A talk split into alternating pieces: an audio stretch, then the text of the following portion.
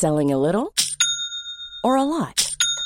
Shopify helps you do your thing however you cha-ching. Shopify is the global commerce platform that helps you sell at every stage of your business. From the launch your online shop stage to the first real life store stage, all the way to the did we just hit a million orders stage. Shopify is there to help you grow. Shopify helps you turn browsers into buyers with the internet's best converting checkout. 36% better on average compared to other leading commerce platforms because businesses that grow grow with Shopify. Get a $1 per month trial period at shopify.com/work. shopify.com/work. C'est News, il est 5h59. Bienvenue à tous. Merci d'être avec nous ce matin. Le sud-ouest en vigilance rouge. Cinq départements sont en alerte. Deux routes qui mènent à Andorre sont bloquées par la neige. On est sur place avec Antoine Estève à Oloron, Sainte-Marie dans les Pyrénées-Atlantiques. A tout de suite Antoine et avec Jean-Luc Thomas en Haute-Garonne. Emmanuel Macron va laisser aux Français une France orange mécanique. Éric Ciotti tire à boulet rouge sur le président de la République qui se rend aujourd'hui à Nice pour présenter son projet sécurité de futurs candidats. On verra ça avec vous, Loïc Signor. A tout de suite, Loïc. Le républicain Guillaume Pelletier rejoint Éric Zemmour. Faut-il s'attendre à d'autres ralliements? On va voir ça dans le journal. Le Deltacron est-il un nouveau variant, un condensé de Delta et d'Omicron? Il a été repéré à Chypre et envoyé pour analyse à l'Institut Pasteur. Et puis un drame à New York où un incendie dans un immeuble du quartier populaire du Bronx a fait au moins 19 morts. 19 morts. Fanny Chauvin est en direct avec nous. À tout de suite, Fanny. Ce matin, cinq départements du sud-ouest sont donc en vigilance rouge pour crues pluie et inondations. C'est le cas des Landes, des Hautes-Pyrénées, de la Haute-Garonne, de l'Ariège et des Pyrénées-Atlantiques. La circulation sur les RN 320 et RN 22 qui permettent de rejoindre l'Andorre. La circulation a été interdite sur ces routes nationales à tous les véhicules dès hier soir à cause de la neige. On rejoint tout de suite Antoine Estève en direct d'Oloron-Sainte-Marie dans les Pyrénées-Atlantiques. C'est cet après-midi que la crue, devrait atteindre sa hauteur maximale, mais on voit déjà l'eau monter, Antoine. Hein oui, Romain, et depuis que nous sommes arrivés hier soir, effectivement, l'eau ici, le gave de Laurent a déjà pris 1,50 m d'eau. Vous voyez, ça monte pas très vite, mais il y a des averses énormes, comme depuis quelques minutes, nous sommes sous des trompes d'eau avec Jérôme Rampenou. Il pleut vraiment très très fort. Alors vous savez ici, on compte le nombre de facteurs. Hein. Le premier facteur, c'est effectivement ces très fortes pluies soutenues euh, sur euh, l'Aquitaine et cette perturbation qui est complètement accrochée sur les montagnes pyrénéennes. Le deuxième facteur, c'est tout simplement la possibilité que la neige fonde avec un redout des températures. Ça ajoute un facteur de plus. Et le troisième facteur, ce sont des fortes marées sur l'océan Atlantique qui permettraient, qui ne permettraient pas à l'eau de s'écouler avec ces fortes crues pendant tout le, reste de la semaine. Pour l'instant, les coefficients de marée sont très bas. Heureusement, heureusement, il n'y a que deux facteurs. Donc peut-être que cet après-midi, on atteindrait le haut de cette crue euh, de début 2022, euh, excusez-moi, euh, en milieu d'après-midi, ici en tout cas sur Oloron-Sainte-Marie. Merci beaucoup Antoine. Direction à présent la Haute-Garonne à Toulouse. Toulouse qui est passé en vigilance rouge, Jean-Luc Thomas. Hein Oui, euh, le département de la Haute-Garonne, mais également euh, l'Ariège et puis aussi les Hautes-Pyrénées sont en vigilance rouge et c'est important ce mot euh, vigilance puisque l'ensemble des préfectures, l'ensemble des codices demandent à toutes les personnes d'éviter de circuler aujourd'hui s'ils en ont pas besoin. Évidemment, il pleut ici beaucoup moins qu'à Oloron-Sainte-Marie et pour l'instant, eh bien, l'ensemble des services de secours sont sur le qui-vive, mais ils restent relativement, euh, eh bien, euh, facilement. Euh, ils sont pas inquiets en fait pour le moment. Et là aussi, le gros de la vague pourrait intervenir cet après-midi. Merci beaucoup Jean-Luc Thomas. Et regardez euh, ces images de neige. Un épisode neigeux et pluvieux a eu lieu dans les Pyrénées. Des centaines d'automobilistes ont été euh, bloqués, je le disais. La circulation sur les RN 320 et RN 22 qui permettent de rejoindre l'Andorre a été interdite à tous les véhicules dès hier soir. Éric Zemmour va présenter ses vœux à la presse à 15h. À ses côtés, il y aura son nouveau porte-parole, Guillaume Pelletier, porte-parole de campagne, Chana. Hein. Et après le ralliement de l'ex numéro 2 des Républicains, quelles autres personnalités de droite pourraient rejoindre Éric Zemmour? On fait le point avec Vincent Fandez. Après Guillaume Pelletier, d'autres suivront-ils l'ancien numéro 2 du parti Les Républicains pour rejoindre Éric Zemmour? Dans l'équipe de campagne de Valérie Pécresse, les choses sont claires. Si des maires donnent leur parrainage à Éric Zemmour, ils seront sanctionnés.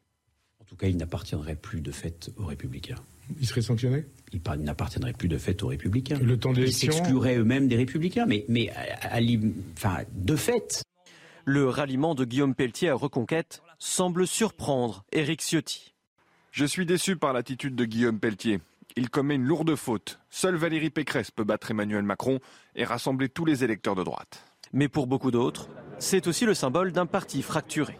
Ce qui est significatif, c'est qu'il y a euh, un effondrement chez les républicains et que euh, la droite de la droite que voulait Ciotti euh, n'existe pas. Aujourd'hui, on voit bien que la, preuve pour, la position, le positionnement de, Valérie Pécresse n'est pas le bon et que Pelletier a préféré l'original à la copie. Et donc il a préféré effectivement rejoindre Éric Zemmour. À peine signé chez Reconquête, la nouvelle recrue a immédiatement taclé la candidate de son ancienne maison. Valérie Pécresse n'a pour lui aucune chance de l'emporter. Éric Ciotti tire à boulet rouge sur le président de la République à trois mois de l'élection présidentielle. Emmanuel Macron est en déplacement à Nice aujourd'hui pour présenter son euh, projet sécurité de futurs candidats. Un déplacement boycotté par Éric Ciotti. Le député des Alpes-Maritimes tape sur le chef de l'État dans les colonnes du Figaro. Regardez, le bilan du macronisme, c'est un Waterloo sécuritaire. Emmanuel Macron a laissé la société s'ensauvager et va laisser aux Français une France orange mécanique. Loïc Signor avec nous. Le président de la République va présenter ce matin euh, à Nice ses voeux aux forces de police et euh, aux forces de, gendarmerie. L'occasion pour le presque candidat Macron de dévoiler le volet sécuritaire de sa future campagne. Hein. Oui, parce qu'il va présenter les contours d'une loi de programmation de sécurité qui rentrera en vigueur après l'élection mmh. présidentielle. Donc en clair, c'est un euh, programme que va dévoiler euh, Emmanuel Macron. C'est sur ce volet sécuritaire qu'il va euh, demander aux électeurs de voter pour lui, même si c'est en tant que président de la République, bien sûr, qu'il se rend à Nice. C'est chez Éric Ciotti aujourd'hui, avec ce, ce, sparadrap qui colle à la peau d'Emmanuel Macron, comme on vient de le voir dans la déclaration d'Éric Ciotti, ce procès en manque d'autorité, en laxisme, en manque d'imprégnation sécuritaire. Et on en a conscience au gouvernement. Écoutez plutôt ce que dit un, un ministre. Le président a besoin de clarifier sa position sur la sécurité, car c'est un problème de ne pas assumer son discours sur le sujet. C'est le sentiment qu'il a parfois pu donner, notamment sur l'immigration, où il a intérêt de montrer ce qui a été fait pendant le quinquennat. Ce même ministre nous dit attention, Macron ne va pas prononcer un discours droit de l'homiste, il va aller à droite toute. Effectivement, il l'a compris,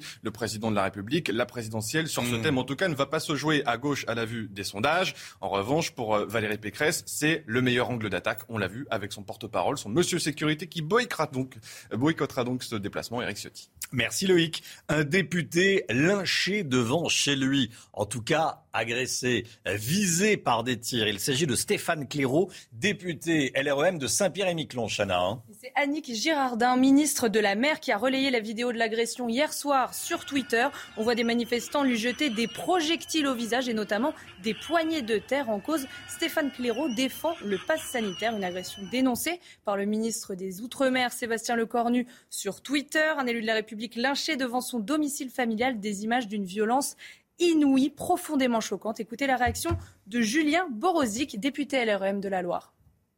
Je suis totalement euh, indigné, c'est insupportable. J'ai vu les, images sur les réseaux sociaux, si vous voulez, euh, la, liberté euh, que demandent les antivax. quand on voit ce qui se passe, on, reproduit les, les, exactions du 19e siècle avec une personne à qui on a envie de presque mettre du, goudron et des plumes, là, d'après ce que je vois sur les images. Je trouve ça complètement hallucinant de, voir de telles images, une telle violence, un tel déferlement de violence. Donc euh, tout mon soutien évidemment à mon collègue est, est totalement indigné par cette, euh, cette expression euh, de gens qui voudraient la liberté. La loi devrait-elle sanctionner les personnes qui refusent de se faire vacciner? C'est en tout cas le sens de l'appel lancé par un médecin et un avocat dans les colonnes de nos confrères du Parisien, Chana. Hein. Une idée qui ne fait pas l'unanimité dans la profession médicale et juridique. Alexis Vallée et Bora Gerbas. Faut-il sanctionner les non-vaccinés? Dans ce centre de vaccination, les avis divergent. Sanctionner, peut-être pas forcément, mais des interdictions. Sanctionner, peut-être pas, je sais pas. Après, pour moi, ils font ce qu'ils veulent. Ben oui, j'estime que ne pas avoir fait cet effort, euh, souvent ce sont, ce sont dans des élans assez égoïstes. Lors des débats à l'Assemblée nationale sur le pass vaccinal, le député du Nord Sébastien Huyghe proposait plutôt de responsabiliser les non-vaccinés en leur faisant payer une partie des frais médicaux. Une journée de réanimation, c'est 3 000 euros. Il y a des gens qui sont euh, pendant deux mois en réanimation. Donc le but, c'est pas de leur faire payer l'intégralité, c'est de dire vous allez avoir un reste à charge euh, un peu plus important que les autres parce que vous avez pris le risque et donc euh, vous en assumez euh, une partie de la responsabilité financière. Sur une quinzaine de médecins interrogés, tous considèrent que les non-vaccinés ne sont pas hors la loi. Pour Jérôme Marty, ils ne sont pas responsables, mais victimes. Aller sanctionner des gens qui sont des désinformés, très clairement, ça veut rien dire. Quoi. Ce qu'il faut, c'est sanctionner les désinformateurs. Ceux-là sont euh, véritablement responsables et c'est ceux-là qu'il faut aller chercher. Dans le projet de loi sur le pass vaccinal, aucun amendement ne préconise des sanctions contre les non-vaccinés. Après Delta et Omicron, est-ce qu'il faut craindre Deltacron, euh, qui, est la, conjonction du, virus Delta et du virus Omicron, une nouvelle souche de Covid qui combinerait donc ces deux variants hein? Elle aurait été trouvée à Chypre et des échantillons ont été envoyés à l'Institut Pasteur. Alors que sait-on de ce nouveau variant? Élément de réponse avec Marine Mulset. Deltacron, cette possible fusion des variants Delta et Omicron, a affolé les réseaux sociaux ce week-end. Une équipe de chercheurs chypriotes affirme avoir identifié 25 cas de co-infection Omicron et Delta. Le profil génétique de ce variant serait proche de Delta, mais contiendrait également 10 mutations présentes chez le variant Omicron. Les séquences génétiques des différents échantillons ont été mises en ligne sur une base de données mondiale et des échantillons ont été envoyés à l'Institut Pasteur le 7 janvier. Mais des scientifiques expriment déjà des doutes sur l'existence de ce variant. Pour le virologue britannique Tom Peacock, les séquences génétiques seraient le résultat d'une contamination.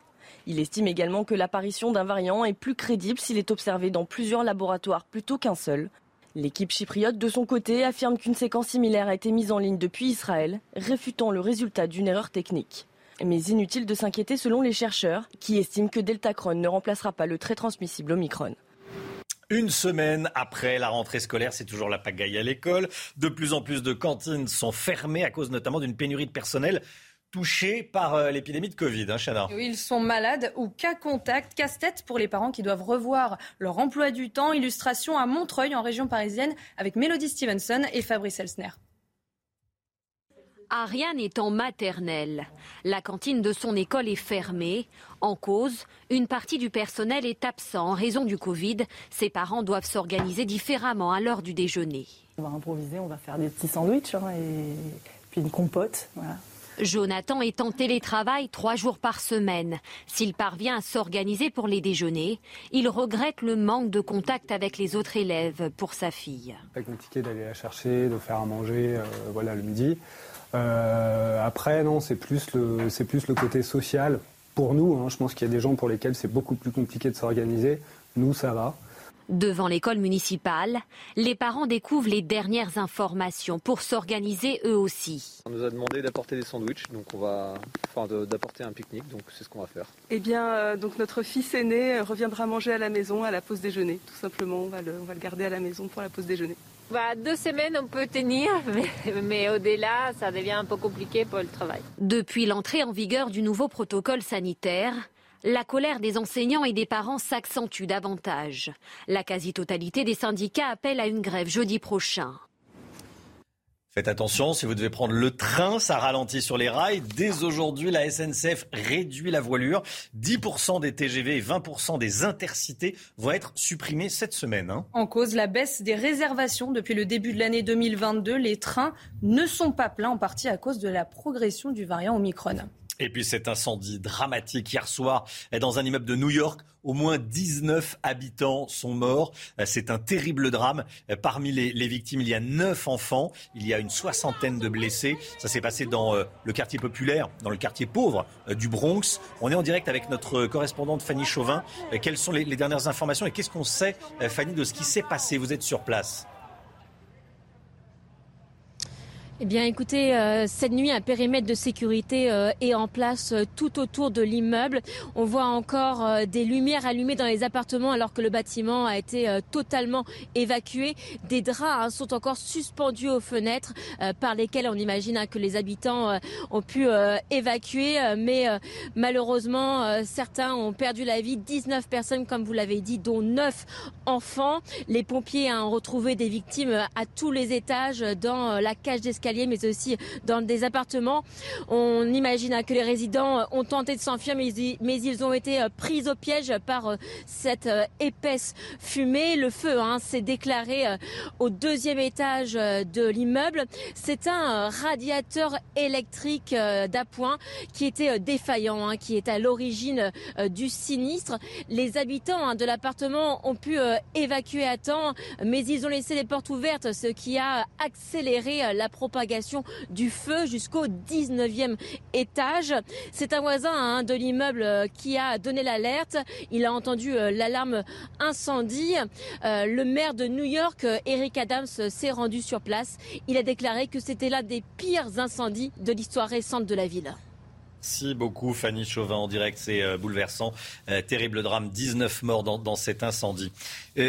Stromae, Stromae dévoile l'enfer. L'enfer, c'est le titre de son dernier single deux mois avant la sortie de, de l'album Multitude. Ça sera le 4 mars. Hein. Et oui, après sept ans d'absence, c'est le deuxième single que sort Stromae après Santé en octobre dernier. Un album largement autour de son mal-être et de ses tendances suicidaires. On écoute un peu un extrait. Pensées qui me font vivre un enfer. Pensées qui me font vivre un enfer.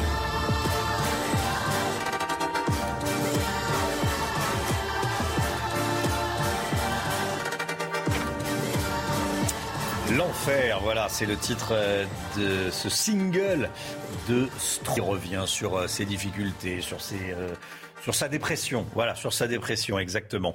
L'enfer, retour formidable de, de Stromae. L'écho avec vous, Eric de Ritmaten, c'est l'enfer pour la SNCF. Hein. La SNCF s'enfonce dans les difficultés. De nouveau, la crise Covid impacte, impacte fortement l'activité, Eric. Hein.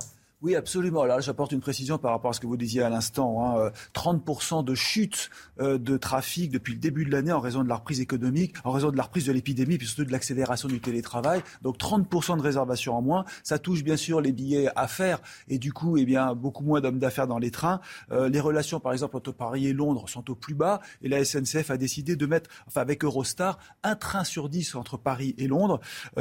Ça va pas arranger les affaires de la SNCF. Hein. Théoriquement, euh, la, compagnie de, de, chemin de fer devra annoncer entre 1 milliard et 2 milliards de pertes pour 2021 euh, après un gouffre en 2020. Alors voilà les précisions. Un TGV, euh, du coup, va, ça va être réduit de 10%, Intercité moins 20%, les TER régionaux moins 10% et l'Eurostar, comme je le disais, il y aura un train sur 10. En fait, pour l'instant, seuls les trains de banlieue, les franciliens en région Île-de-France, ne sont pas concernés. Je termine par un point. Pour l'instant, pas d'impact sur les vacances de février. Les réservations restent bonnes. Les Français ont envie de partir. Ils partiront. D'ailleurs, les professionnels du tourisme ne voient pas de chute de réservations concernant les stations de sport d'hiver. Merci beaucoup, Eric. Beaucoup d'actualités hein, ce matin. Déjà, euh, les déclarations d'Éric Ciotti, le monsieur sécurité de Valérie Pécresse. Il tire à boulet rouge. Il critique très sévèrement le bilan sécuritaire d'Emmanuel Macron. Il dit que le président de la République va laisser aux Français une France orange mécanique. On en parle ce matin dans la matinale, bien sûr. Et puis on est sur le terrain. Dans le sud-ouest, cinq départements en vigilance rouge. Cinq départements en vigilance rouge. Pluie crue, inondation. Antoine Estève est, sur place à Oloron, Sainte-Marie. Le niveau de l'eau monte, monte, monte. On est euh, sur place. Restez bien avec nous, à tout de suite. Rendez-vous avec Pascal Pro dans l'heure des pros, du lundi au vendredi de 9h à 10h30. C'est News, il est 6h23, le sport avec Djoko, Novak Djokovic qui va peut-être apprendre dans les prochaines heures, prochaines minutes qu'il pourra défendre son titre à l'Open d'Australie. Hein, Et la justice se penche sur son cas depuis ce matin. Le numéro 1 mondial devrait être fixé sur son sort aujourd'hui, après cinq jours en détention dans un centre pour migrants à Melbourne. Rappelons qu'il avait obtenu une exemption à la vaccination obligatoire car il avait contracté la maladie en décembre dernier, mais son visa avait été annulé par les autorités fédérales à son arrivée en Australie. On devrait donc en savoir plus dans les prochaines heures. Voilà, et puis en football, le PSG et l'Olympique lyonnais se séparent sur un match nul, un partout. Et oui, pas de vainqueur hier soir. Un but partout pour ce match de clôture de la 20e journée de Ligue 1. Mais le Paris Saint-Germain conserve sa place de leader du championnat de France. Regardez le classement, il a 11 longueurs d'avance sur Nice et l'Olympique de Marseille.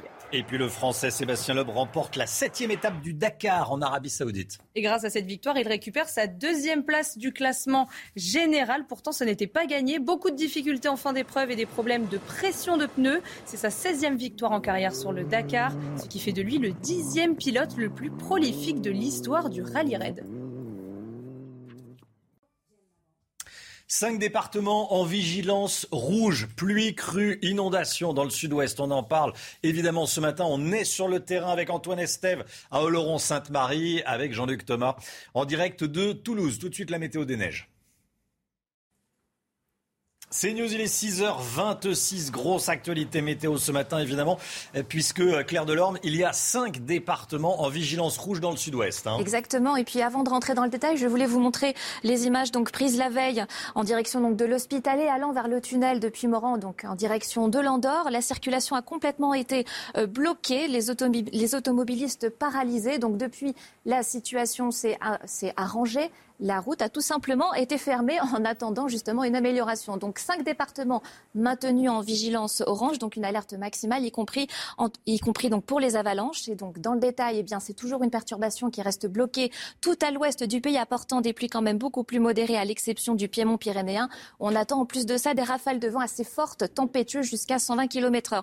À l'est, une situation beaucoup plus calme, nuageuse avec du brouillard qui va se dissiper dans le courant de l'après-midi euh, pour de plus larges éclaircies qui seront d'ailleurs dominantes en direction de la Corse et de l'extrême sud-est pour les températures contrastées encore entre l'est et l'ouest, moins 1 degré, la minimale contre 12 degrés, c'est beaucoup plus doux, c'est océanique en termes de climat en direction de l'arc atlantique. Dans l'après-midi, il faudra compter entre 4 et 14 degrés, la maximale pour Bordeaux, la Riviera française en direction d'Ajaccio, la minimale euh, pour la Champagne, pour les Ardennes et pour le Massif central. Et donc, avant de nous quitter, suite s'annonce quand même beaucoup plus euh, favorable avec avec l'anticyclone qui se repositionne, qui va nous apporter donc beaucoup de soleil, mais avant cela quand même du brouillard qui va s'accrocher encore en matinée euh, par endroits et le tout avec encore une baisse du mercure. Il va faire froid.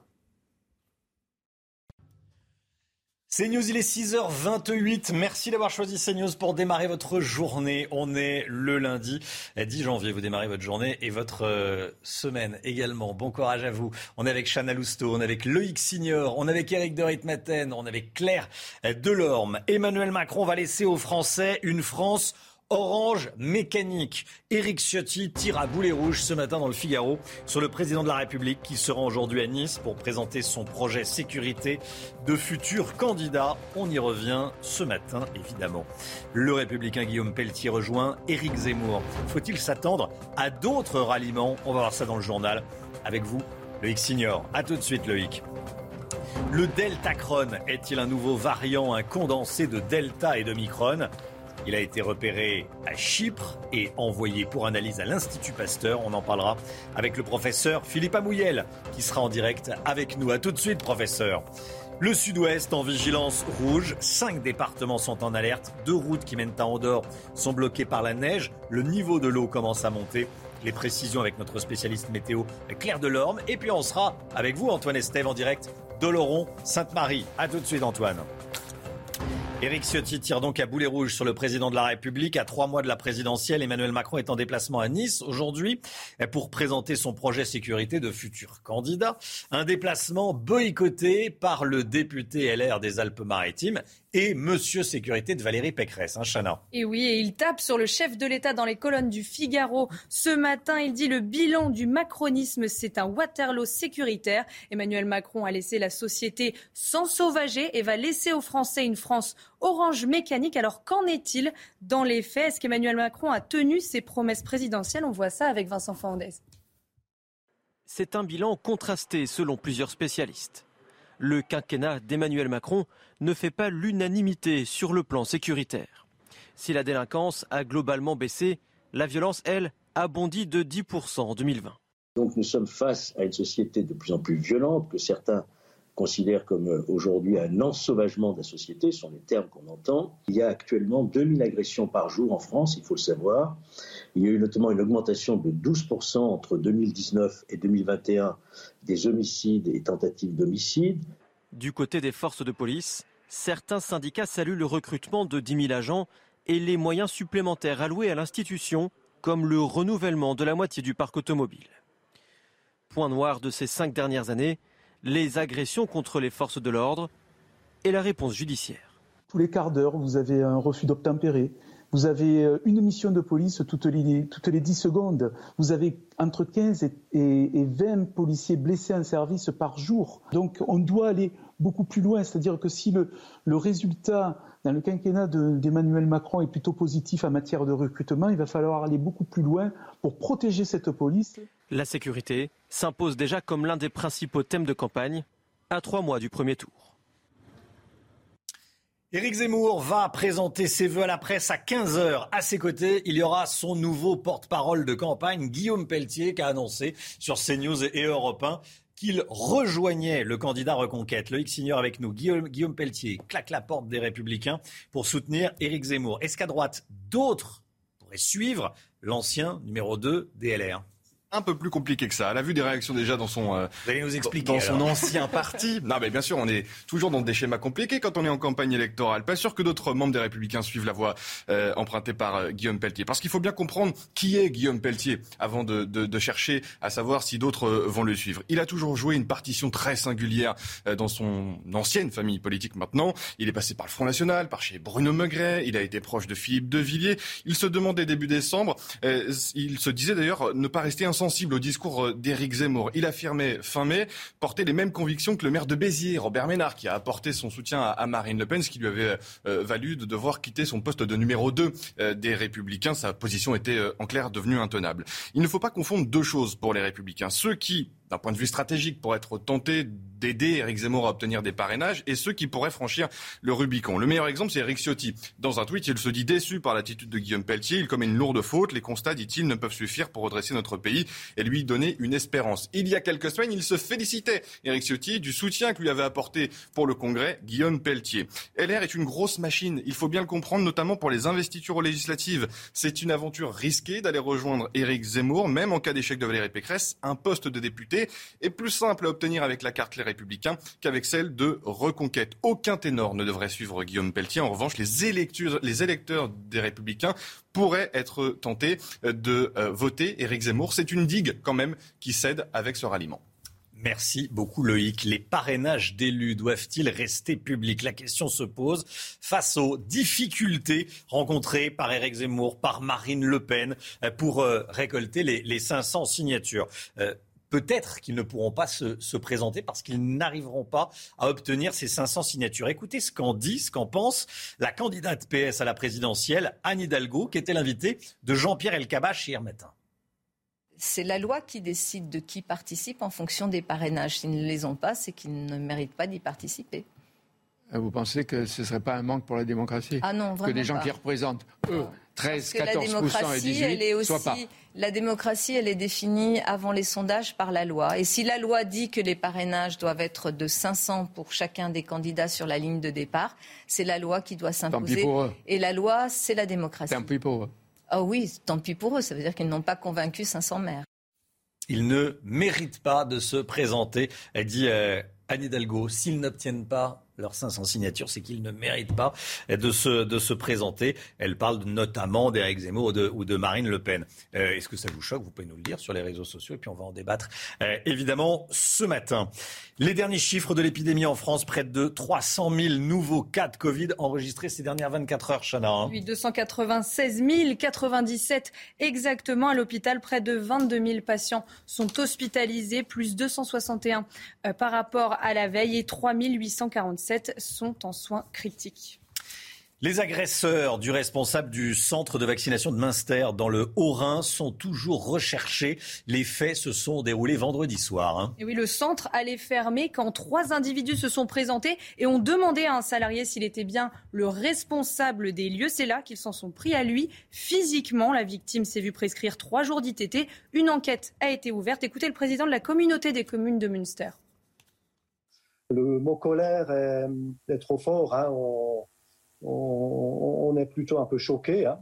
c'est ce qu'il faut dire, mais euh, ça nous, euh, ça n'ébranle pas notre détermination euh, à poursuivre. Évidemment, on, pense avant tout à la solidarité qu'on a avec la victime, ça c'est important, mais on pense aussi à, tous, nos, à tous nos bénévoles hein, et à tous nos volontaires.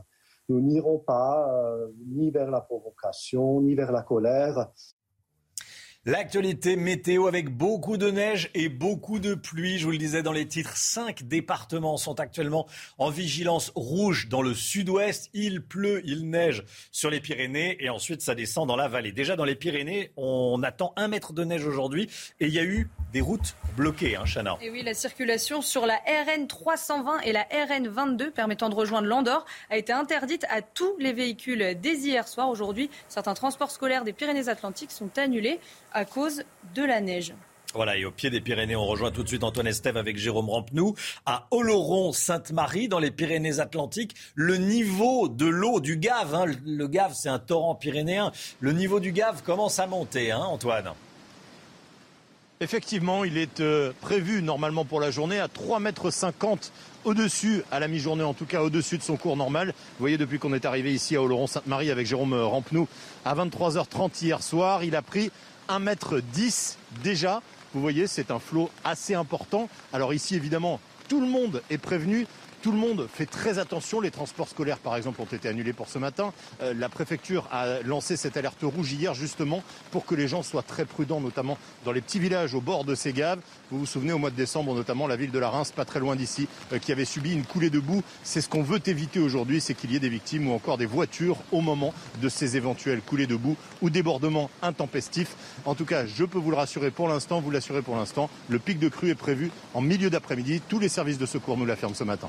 Merci beaucoup Antoine. Antoine Estève avec les images de Jérôme Rampenou. Claire Delorme, le pic de crue devrait donc être atteint en fin d'après-midi. Euh, à quoi faut-il s'attendre dans les prochaines heures?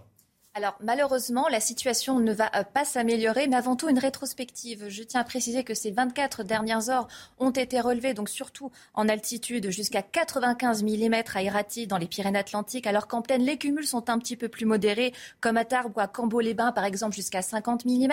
Donc cela représente environ un mois de pluie. Et donc pour aujourd'hui, on attend encore localement jusqu'à 200 mm. Donc des cumuls conséquents qui pourraient occasionner d'importants dégâts. Donc avec un risque maximal, vous l'avez dit, que ce soit en termes de crues, d'inondations, mais aussi d'avalanches, il faut le rappeler, qui aura d'ailleurs tendance à aggraver la situation par des éboulements ainsi que des coulées de boue. Donc cela, évidemment, euh, concerne l'ensemble des cours d'eau, avec une surveillance particulière donc pour les gaves et la Dour. La crue, vous l'avez dit, donc aura euh, son maximum, son pic maximal en tout cas, en milieu d'après-midi, euh, fin d'après-midi. Quant aux pluies, elles vont faiblir progressivement en cours de journée avant un retour au calme, pas avant mardi matin. Merci beaucoup euh, Claire. Un drame ces dernières heures à New York, dans le quartier pauvre du Bronx. Un incendie dans un immeuble HLM a fait 19 morts, Chana. Hein. Et oui, dont 9 enfants et une soixantaine de blessés. C'est un chauffage d'appoint dans un appartement des deuxième et troisième étages qui a pris feu. Les flammes et l'épaisse fumée noire ont rapidement gagné tout l'immeuble. L'un des pires incendies de notre histoire, a déclaré le maire de New York, Eric Adams le tout nouveau maire de, New York hein, euh, qui, a pris ses fonctions le, 1er janvier dernier. Merci Chana. On est en direct avec le professeur Philippe Amouyel. Bonjour professeur. Euh, merci d'être en direct avec nous ce matin, professeur de santé publique au CHU de Lille et rappelons-le, directeur de la fondation euh, Alzheimer. beaucoup de questions comme toujours, à hein, chaque fois qu'on est avec vous, sur le, vaccin, le vaccin Omicron. enfin, sur, le, sur, le, sur l'épidémie, plus précisément, parce que là, on va parler d'un nouveau variant. Un nouveau variant aurait été repéré à Chypre. C'est le Deltacron, mélange de Delta et d'Omicron. Déjà, est-ce qu'on peut parler de nouveaux variants? Qu'est-ce qu'on sait de, cette information? Bah de fait, pas grand-chose. Hein. Ce que l'on sait, c'est que euh, l'Université de Chypre a euh, décrit 25 cas euh, d'une forme particulière qui ressemblerait à un variant qui serait à la fois un mélange de Delta et d'Omicron. Alors il y a plusieurs hypothèses. Alors en effet, il est tout à fait possible que, mais on va, je pense qu'il faut d'abord vérifier la séquence C'est pour ça que les échantillons ont été envoyés à l'Institut Pasteur pour une vérification. Euh, beaucoup de, scientifiques doutent d'une telle mutation. Alors tout est possible hein, dans la réalité parce qu'on sait qu'il pourrait y avoir des contaminations. Vous savez qu'actuellement il y a un chevauchement des deux vagues un peu partout dans le monde. Le delta euh, étant, plutôt sur la baisse et le micron sur la montée, on pourrait imaginer un mélange de ce qu'on appelle une contamination. Mais bon, pour l'instant, il faut attendre les résultats des analyses pour bien confirmer qu'il s'agit bien d'un nouveau variant. C'est ça. Mais euh, Delta Cron, ça fait peur. Euh, ah dangereux comme le Delta, euh, contagieux comme Omicron. Alors, ce que dit euh, Chypre, c'est que pour eux, il ne serait pas aussi contagieux et il ne prendrait pas le dessus. Mais bon, il faut des éléments plus concrets hmm. pour pouvoir tirer des conclusions. Aujourd'hui, autre sujet. On teste 1 500 000 personnes chaque jour. On voit tous les, files d'attente, certaines personnes qui s'énervent. faut pas s'énerver, mais voilà. Euh, dans les laboratoires et les, pharmacies. Il faut évidemment euh, garder son calme. Euh, est-ce qu'on va pouvoir continuer longtemps comme ça? Alors, le fait de tester est plutôt une bonne chose. Hein. Ça permet d'identifier les gens qui transporteraient les virus sans, et les sortir de la circulation pour diminuer la chaîne de transmission. À côté de ça, avec l'étendue de l'Omicron, bien entendu, on augmente très significativement le nombre de tests réalisés. Et la question est de savoir comment on se réorganise, puisque la France a testé essentiellement les cas positifs jusqu'à présent. Là, on rentre dans un dépistage qui est beaucoup plus large. Il faut s'organiser, donc libérer les autotests, prioriser ceux qui font des tests PCR, prioriser ceux qui font des tests antigéniques, créer des centres de tests un peu plus larges, comme on a créé des centres de vaccination. C'est réellement une grande question d'organisation aujourd'hui. Hmm. Pourquoi ne pas tester uniquement les personnes à risque, les personnes âgées, euh, les, personnes symptomatiques qui ont le nez qui coule ou qui ont les, bronches qui, qui brûlent? Alors oui, celles-là, il faut les prioriser, comme toujours, c'est-à-dire c'est elles qui doivent bénéficier de, ces tests, mais il ne faut pas exclure la volonté des Français actuellement de se protéger et de faire des tests. Hein. Mes collègues et moi, on l'a suffisamment plaidé, euh, en particulier tout au long des fêtes de Noël, et en face d'un virus avec ce taux de, de contamination, il est important que des gens qui seraient asymptomatiques, et il y en a, puissent se tester pour vérifier s'ils ne transmettent pas sans le savoir la maladie, et donc réduire ainsi la transmission. Un médecin et un avocat demandent que puissent être poursuivis ceux qui décident de ne pas se vacciner poursuivre les, non-vaccinés, dans le sens où ils, feraient courir un danger euh, aux autres. Alors évidemment, ça fait, débat, ça crée la polémique. Qu'est-ce que vous, vous en pensez? Bah, Je crois que quand on est médecin, euh, on traite les gens pour ce qu'ils ont, hein, pas pour ce qu'ils ont fait ou ce qu'ils auraient fait ou ce qu'ils n'auraient pas fait. Donc de ce côté-là, d'un point de vue médical, non, je ne vois pas. Et en quoi cela va-t-il forcer, entre guillemets, euh, ceux qui ne veulent pas se vacciner à se faire vacciner? Ça va précariser, encore une fois, cliver à nouveau. Donc euh, je pense qu'il faut convaincre, alors de manière parfois musclée, hein, comme ça a été fait récemment, mais il faut continuer à assurer pour le soin un soin universel sans tenir compte des avis des gens.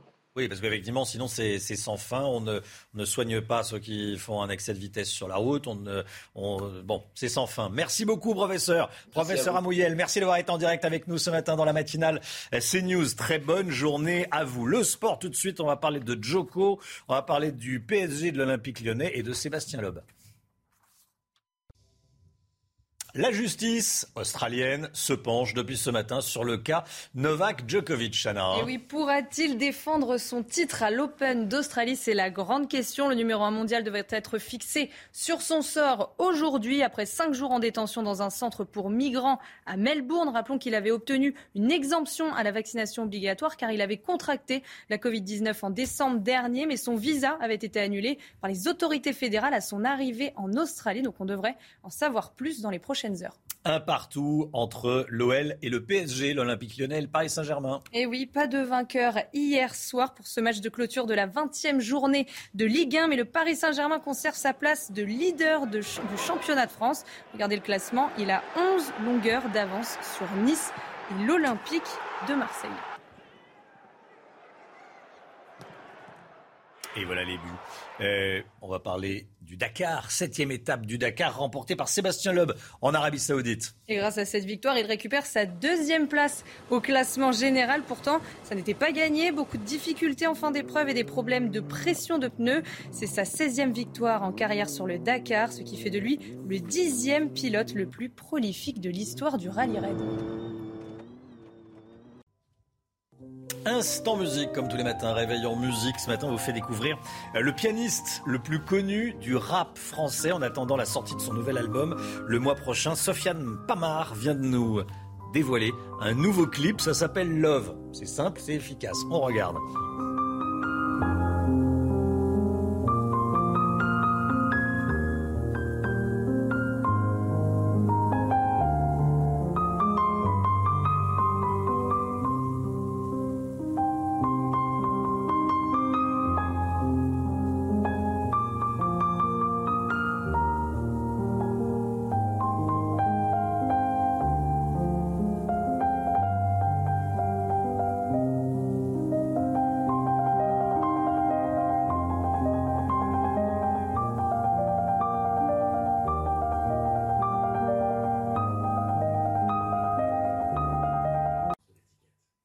CNews, il est 6h47. Merci d'être avec nous. Restez bien sur CNews. Dans un instant, on rejoindra Antoine Estève en direct de Laurence Sainte-Marie. Le niveau de l'eau monte, monte. Cinq départements sont actuellement en vigilance rouge. Cinq départements du sud-ouest en vigilance rouge. Le niveau du, du Gave qui, euh, qui coule Oloron, Sainte-Marie, monte. On va voir ça évidemment dans, un instant. Et puis la politique, Éric Ciotti est sévère vis-à-vis du bilan sécuritaire d'Emmanuel Macron qui, lui, se rend à Nice pour parler justement de ce bilan sécurité, pour faire des propositions. On en parle ce matin dans la matinale et on vous retrouvera le Xiner dans, dans un instant. A tout de suite. C'est News, il est 6h53. La politique avec vous, Loïc Signor. Le président de la République se rend à Nice ce matin pour un discours sur la sécurité. Depuis son élection, ses adversaires lui reprochent son manque de fermeté. Est-ce que c'est le talon d'Achille du président de la République? Sur ce thème, la sécurité, plus que son quinquennat, c'est surtout la campagne de 2017 qui agit comme un sparadrap sur Emmanuel Macron. Rappelez-vous, après l'attentat sur les Champs-Élysées, on était à l'époque à, deux jours du premier tour de l'élection présidentielle. Un policier avait trouvé la mort, Xavier Jugelet. Emmanuel Macron avait déclaré sur une radio, je cite, Je ne vais pas inventer un programme contre le terrorisme en une nuit. Depuis, Macron devenu président est passé à l'offensive dans les actes avec, dès le début de son mandat, une loi de sécurité intérieure faisant passer par exemple des mesures de l'état d'urgence dans le droit commun. Dans le discours aussi, avec la dénonciation par exemple de l'hydre islamiste, je le cite, après l'attentat de la préfecture de police de Paris. Mais le procès en laxisme perdure. Un ministre de premier plan croit savoir pourquoi. On en a tous conscience, dit-il. Le président a besoin de clarifier sa position sur la sécurité car c'est un problème pour lui de ne pas assumer son discours sur le sujet. Mais chasser le naturel, il revient au galop. Pas question pour l'Elysée de faire du tout sécuritaire l'alpha et l'oméga de sa stratégie. En marge du discours qu'il prononcera tout à l'heure à Nice, les proches d'Emmanuel Macron décrivent une action qui repose, je cite, sur deux jambes. Une jambe de contrôle, régalienne, répressive, mais aussi à chaque fois sur une jambe plus sociale, avec plus d'éducation. Alors la droite de Valérie Pécresse attaque le bilan euh, d'Emmanuel Macron sur la sécurité. Est-ce que ça peut suffire? C'est vrai que la droite ne se prive pas d'attaquer le président de la République sur ce thème et elle a raison. Rare angle d'attaque contre Emmanuel Macron qui tente, lui, d'étouffer la campagne de ses adversaires sur l'autel de la crise sanitaire. Voilà un homme qui promettait de tout changer et qui n'a rien réformé. Où est la révolution pénale? L'insécurité n'a jamais été aussi forte, l'immigration n'a cessé d'augmenter. Voilà ce qu'attaque, par exemple, Bruno Retailleau dans les colonnes du JDD. En matière de sécurité, les limites de l'acceptable sont aujourd'hui largement dépassées. Ce quinquennat n'a rien réglé, estime pour sa part Gérard Larcher dans les colonnes du Figaro. Mais attaquer Macron sur la sécurité, c'est aussi le risque pour Valérie Pécresse qu'au jeu des sept différences, elle n'en est qu'une seule avec le président sortant. Double piège pour la candidate des Républicains. Le premier à paraître trop radical, comme avec le retour du Karcher emprunté à Nicolas Sarkozy, auprès d'un électorat de centre droit qu'elle se dispute avec Emmanuel Macron. Le second, se faire doubler sur sa droite par le duo Le Pen-Zemmour. Dans les deux cas, les électeurs pourraient préférer l'original à la copie. Merci beaucoup Loïc. Soyez là à 8h15. Philippe Juvin sera l'invité de, Laurence Ferrari. 8h15, Philippe Juvin, médecin évidemment, maire de la Garenne-Colombe et soutien euh, désormais de, de, Valérie Pécresse. Il sera l'invité de Laurence Ferrari dans la matinale. Il est 6h56. La météo, cinq départements sont actuellement en vigilance rouge dans le sud-ouest. Tous les détails tout de suite avec Claire Delorme. Cinq départements en vigilance rouge. Vous nous emmenez, Claire, dans les Pyrénées-Atlantiques, à Oloron-Sainte-Marie. Hein. Exactement, et comme on peut le voir, eh bien, tout simplement, c'est la montée des eaux. Actuellement 1,50 m et ce n'est qu'un début, puisqu'en effet, euh, le pic maximal devrait euh, être fixé d'ici le milieu, voire la fin d'après-midi, aux environs de 3,50 m. On y reviendra. Donc, cinq départements sont en alerte rouge dans le sud-ouest pour pluie, inondation, mais aussi avalanche. Donc, une situation, bien évidemment, à surveiller. Ceci est dû à cette perturbation qui reste bloquée tout à l'ouest du pays, avec des pluies qui seront quand même un petit peu plus euh, modérées vers la Bretagne, les Pays de la Loire, en descendant vers l'Occitanie à l'est. C'est quand même beaucoup plus calme, avec certes un temps assez nuageux, assez couvert, ponctué de quelques brouillards qui vont s'accrocher par endroits en prime, qui pourraient être verglaçants vers le bassin parisien. Mais vous allez voir qu'au fil des heures, ils vont quand même se dissiper avec davantage d'éclaircies qui seront surtout bien présentes dans l'extrême sud-est ainsi qu'au niveau de la Corse. Pour les températures assez contrastées entre l'est et l'ouest, donc l'est forcément avec le retour des gelées, moins un degré, que ce soit pour Grenoble ou encore en direction euh, des Hauts-de-France. C'est beaucoup plus doux en direction de l'arc atlantique avec la maximale de 12 degrés. Dans l'après-midi, il faudra compter entre 4 et 14 degrés. Donc 4 degrés encore la minimale située à l'est. Un petit peu plus de douceur là encore près de l'Atlantique. Et donc, je laisse euh, la place à Romain. non, ben non, Claire, restez avec nous. Mais je, voulais savoir quels sont les, quel est le programme pour les trois prochains jours. Ah bah, en tout cas, j'ai une super nouvelle, ah. c'est que on va avoir des conditions beaucoup plus agréables avec le retour de l'anticyclone qui va nous amener donc à nouveau le retour du soleil, mais quand même avec un petit peu de patience en matinée, voire courant de la journée, euh, car en effet, eh bien l'anticyclone, il a tendance à plaquer l'humidité résiduelle au sol. Moralité, on aura quand même de nombreux nuages bas en matinée, mais quand même une très belle après-midi globalement, mais avec aussi une chute du mercure. C'est le retour du froid. CNews, 6h59. Merci d'être avec nous. Merci d'avoir choisi CNews eh, pour démarrer votre journée. Emmanuel Macron a laissé la société sans sauvager et va laisser aux Français une France orange mécanique. Éric Ciotti, le monsieur sécurité eh, de Valérie Pécresse, tire à boulet rouge sur le bilan du président de la République qui se rend à Nice pour parler justement sécurité aujourd'hui. On va en débattre dans un instant avec vous, Edwige Diaz. Bonjour, présidente du groupe Rassemblement National au Conseil régional de Nouvelle-Aquitaine. Et avec vous, Farida Adlani. Bonjour. Vous êtes vice-présidente Modem de la région Île-de-France, maire adjoint de Villepinte. Et euh, à tout de suite, euh, toutes les deux. On va partir tout de suite sur le terrain, retrouver nos envoyés spéciaux. La météo est très agitée dans le sud-ouest actuellement. Il y a donc cinq départements en vigilance rouge pour crues et pluie inondation, Chana. Hein. Oui, c'est le cas des Landes, des Hautes-Pyrénées, de la Haute-Garonne, de l'Ariège et des Pyrénées-Atlantiques. Et justement, on va rejoindre notre correspondant Antoine Estève et Jérôme Rampenou à Oléron, euh, Sainte-Marie dans les Pyrénées-Atlantiques. Antoine, il y a de fortes pluies où vous êtes. Hein. Oui, effectivement, à Oloron-Sainte-Marie, la pluie continue de tomber. Aujourd'hui, on attend un pic de crue pour le milieu d'après-midi. Alors, pour le moment, vous le voyez, les flots sont à 3,90 m entre 3,90 m et 4,20 m au-dessus euh, de leur cours normal, entre ici Oloron et Sauveterre qui se trouve un petit peu plus bas euh, dans la vallée. Alors le danger évidemment c'est ces fortes pluies avec cette perturbation qui est complètement bloquée sur les Pyrénées et il continue de pleuvoir très fort jusqu'à ce soir minimum. Il y aura forcément eh bien, des débordements. Euh, ce qu'imagine aujourd'hui le conseil départemental ce sont surtout des routes coupées à partir de la mi-journée et peut-être quelques débordements aussi dans les villages de la vallée dans l'après-midi. Merci beaucoup Antoine Estève. Et beaucoup de neige dans les Pyrénées, hein, Chana. Et oui, un manteau blanc d'un mètre d'épaisseur devrait recouvrir les Pyrénées aujourd'hui. Elle a commencé à tomber hier soir au grand désarroi de centaines d'automobilistes bloqués pendant plusieurs heures. La circulation sur la RN 320 et la RN 22 permettant de rejoindre l'Andorre a été interdite à tous les véhicules dès hier soir. Éric Zemmour va présenter ses vœux à la presse à 15h aujourd'hui. À ses côtés, il y aura son nouveau porte-parole de campagne, l'ex-LR désormais Guillaume Pelletier. Hein. Un ralliement qui suscite beaucoup de réactions politiques. Écoutez ce qu'en pense Gilbert Collard, député européen du Rassemblement national et soutien de Marine Le Pen. Ce qui est significatif, c'est qu'il y a euh, un effondrement chez les républicains et que euh, la droite, de la droite que voulait Ciotti, n'existe pas. Bon, que, les, hommes d'une droite authentique euh, cherchent refuge ailleurs. Alors, euh, il semblerait que M. Pelletier ait voulu une place au Rassemblement national et qu'il ne l'ait pas eu. J'en sais rien, hein, ça a été dit. C'est la preuve que bon, il y a, des chaloupes à la mer, voilà. Un député agressé devant chez lui. Il s'agit de Stéphane Clairaut, député LREM de Saint-Pierre-et-Miquelon. Regardez les images. Annick Girardin, la ministre de la Mer, a, relayé la vidéo de l'agression hier soir sur, euh, Twitter. On y voit des manifestants euh, anti-pass sanitaire jeter des projectiles au visage du député, poignée de terre. Stéphane Clairaut euh, défend le pass sanitaire et il y avait des, militants euh, qui l'ont agressé chez lui.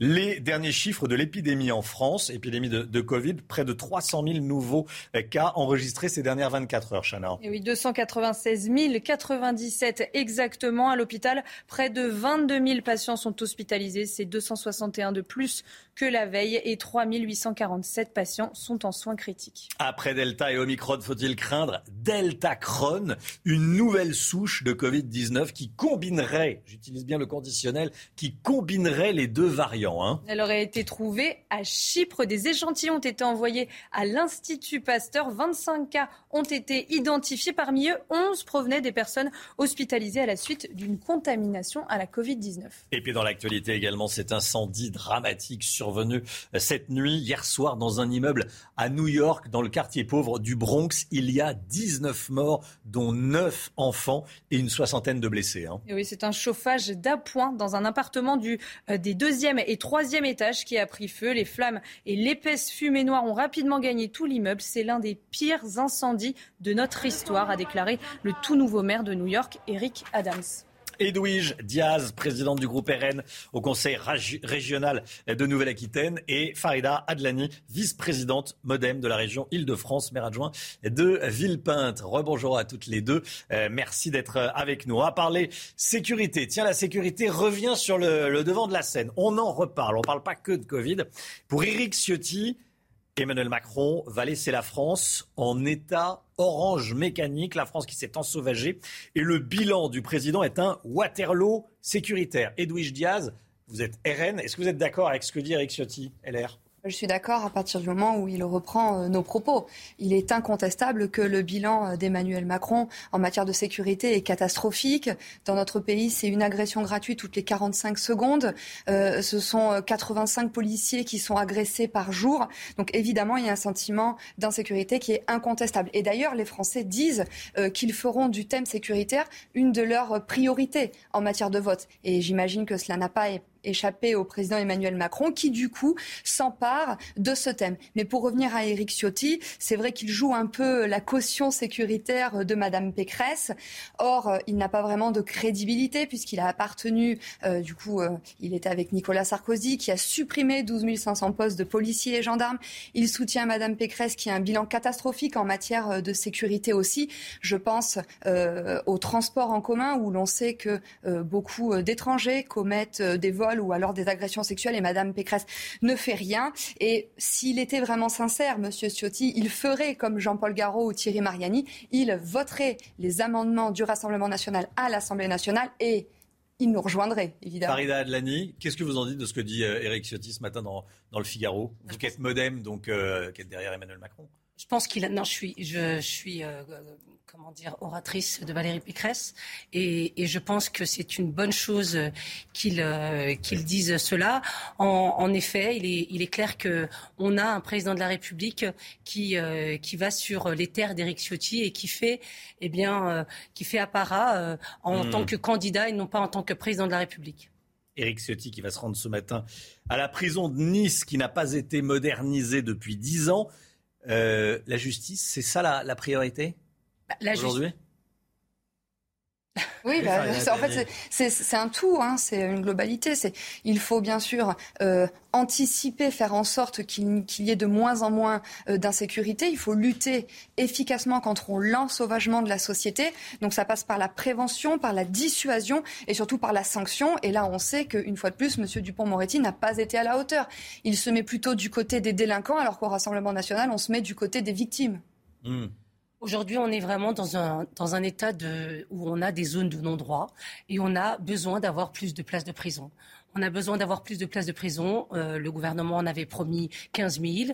Il en est à peine à 2 000, en sachant que 750 ont déjà été euh, euh, créés sous le mandat de François Hollande. Donc on est bien dans une volonté de plaire et non pas de faire. Et c'est vrai que cette, ce déplacement, eh bien, il faut absolument décompter le temps de parole du président de la République parce qu'il est vraiment candidat et non pas président. Et c'est la raison pour laquelle d'ailleurs Éric Ciotti refuse de le recevoir parce que recevoir un président, oui, recevoir un candidat, non. Il a raison, tiens, euh, de ne pas aller saluer le. Parce qu'il dit que c'est le candidat euh, euh, qui, va, qui va à Nice.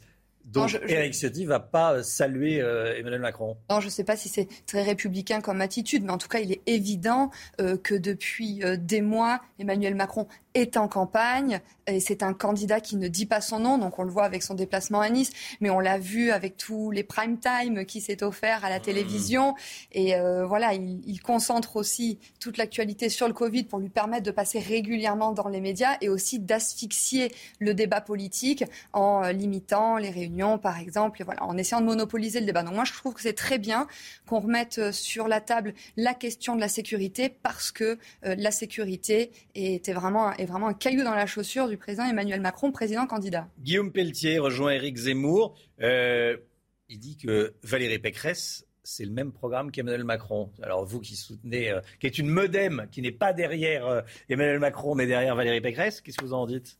Ah, je pense que surtout qu'il n'a pas trouvé sa place et mhm. qu'aujourd'hui il soutient euh, Éric Zemmour parce qu'on lui a claqué la porte au nez, que le Rassemblement national lui a claqué la porte au nez. Et il est en réalité, euh, il a quitté. Ah, là, j'arrive à vous mettre d'accord toutes les deux. Il a quitté en réalité le Rassemblement, le, le, les, Je pense qu'on a dû lire les mêmes articles. Non, mais on a, on a surtout, on a surtout vu que on a Valérie Pécresse qui a, euh, qui a présenté, qui a présenté son équipe et que Guillaume Pelletier, lui, veut avoir un rôle important Hein. Il, veut enfiler le, gilet jaune et il n'est pas là pour défendre les couleurs de la France. Donc on, est dans l'opportuniste et, l'opportunisme et on est dans un, dans, un, un, personnage qui, euh, qui est plutôt un contorsionniste que de vouloir défendre les intérêts de la France. Oui, il faudrait peut-être demander à Valérie Pécresse ce qu'elle demande, ce qu'elle pense de ce lâchage. Euh, moi, je trouve ça étonnant que M. Pelletier rejoigne Éric Zemmour parce que j'ai retrouvé sur les réseaux sociaux une vidéo euh, dans laquelle euh, M. Zemmour taxait M. Pelletier de sous Sarkozy et il lui reprochait de parler comme la gauche. Donc je m'étonne d'autant plus de ce, de ce ralliement, surtout que bon, on peut quand même remettre en cause la stabilité, la cohérence de M. Pelletier. On peut dire des choses il y a quelques années. en tout cas, il est incontestable que M. Pelletier soit passé. C'est toujours savoureux de recouper. Oui, voilà, c'était très drôle. il faudrait peut-être que retrouver la vidéo. pour beaucoup de mais c'est vrai que passer du FN au MNR, hmm. au MPF, au LR, maintenant à Reconquête, il a soutenu Bertrand, il a soutenu Ciotti. En fait, on ne sait pas trop ce qu'il pense, mais on peut en, effet. Même temps. Voilà, c'est le en même temps. En même temps, et on en peut même temps Bertrand, en même temps Zemmour, en même temps Marine Le Pen. Bah, en, tout cas, je pense que ça n'apporte pas beaucoup de crédibilité au candidat Zemmour. Et c'est vrai qu'on peut subodorer un peu de tambouille interne de mmh. politique politicienne quand on sait qu'il n'a pas forcément eu son investiture sur sa circonscription, l'investiture DLR, qu'il a été évincé de la vice-présidence des Républicains. Donc il y a peut-être un peu d'aigreur chez ce monsieur Pelletier. En tout cas, voilà, je pense que c'est pas un ralliement de poids pour monsieur Zemmour. Et honnêtement, il y a beaucoup de choses plus importante aujourd'hui, à mon avis, qui intéresse plus les Français. Éric Zemmour qui pourrait ne pas avoir ses 500 signatures. Écoutez ce qu'en disait hier matin chez Jean-Pierre Elkabach sur CNews, la maire de Paris, candidate PS à la présidentielle, Anne Hidalgo. C'est la loi qui décide de qui participe en fonction des parrainages. S'ils ne les ont pas, c'est qu'ils ne méritent pas d'y participer. Euh, vous pensez que ce ne serait pas un manque pour la démocratie? Ah non, vraiment Que des gens qui représentent, eux, 13, 14 et 18, elle est aussi, pas. La démocratie, elle est définie avant les sondages par la loi. Et si la loi dit que les parrainages doivent être de 500 pour chacun des candidats sur la ligne de départ, c'est la loi qui doit s'imposer. Et la loi, c'est la démocratie. Tant pis pour eux. Ah oui, tant pis pour eux. Ça veut dire qu'ils n'ont pas convaincu 500 maires. Marine Le Pen ou Eric Zemmour qui n'auraient pas leur signature et qui ne pourraient pas se présenter, c'est euh, euh, ça serait voilà, c'est la loi. Euh, tant pis pour eux. Qu'est-ce que, comment vous réagissez Elle, a, bon dos Anne Hidalgo de dire que c'est la loi et que tant pis pour eux et, qu'il fallait qu'il fallait convaincre. Ils sont quand même crédités de beaucoup plus de 10 Ils ne le méritent pas. Oui, mais elle qui est créditée d'à peine 5 et qui s'est autoproclamée candidate à la présidentielle, d'ailleurs. Elle a, fait preuve d'une volonté de rassembler. On voit bien que ça n'a pas fonctionné. La réalité, c'est que certains, ces, ces intérêts à, faire en sorte que les uns et les autres ne participent pas à cette campagne. Pour elle, c'est euh, Jean-Luc Mélenchon. Pour d'autres, ce serait Éric Zemmour. En réalité, le parrainage, et on voit bien qu'on est dans un temps politique où le parrainage, c'est les discussions et c'est la priorité des candidats. Donc moi, pour la démocratie, évidemment, ceux qui sont crédités de plus de 10%, eh bien, il faut absolument qu'ils aient leurs 500 voix. Oui, je trouve les propos de Madame Hidalgo assez indignes.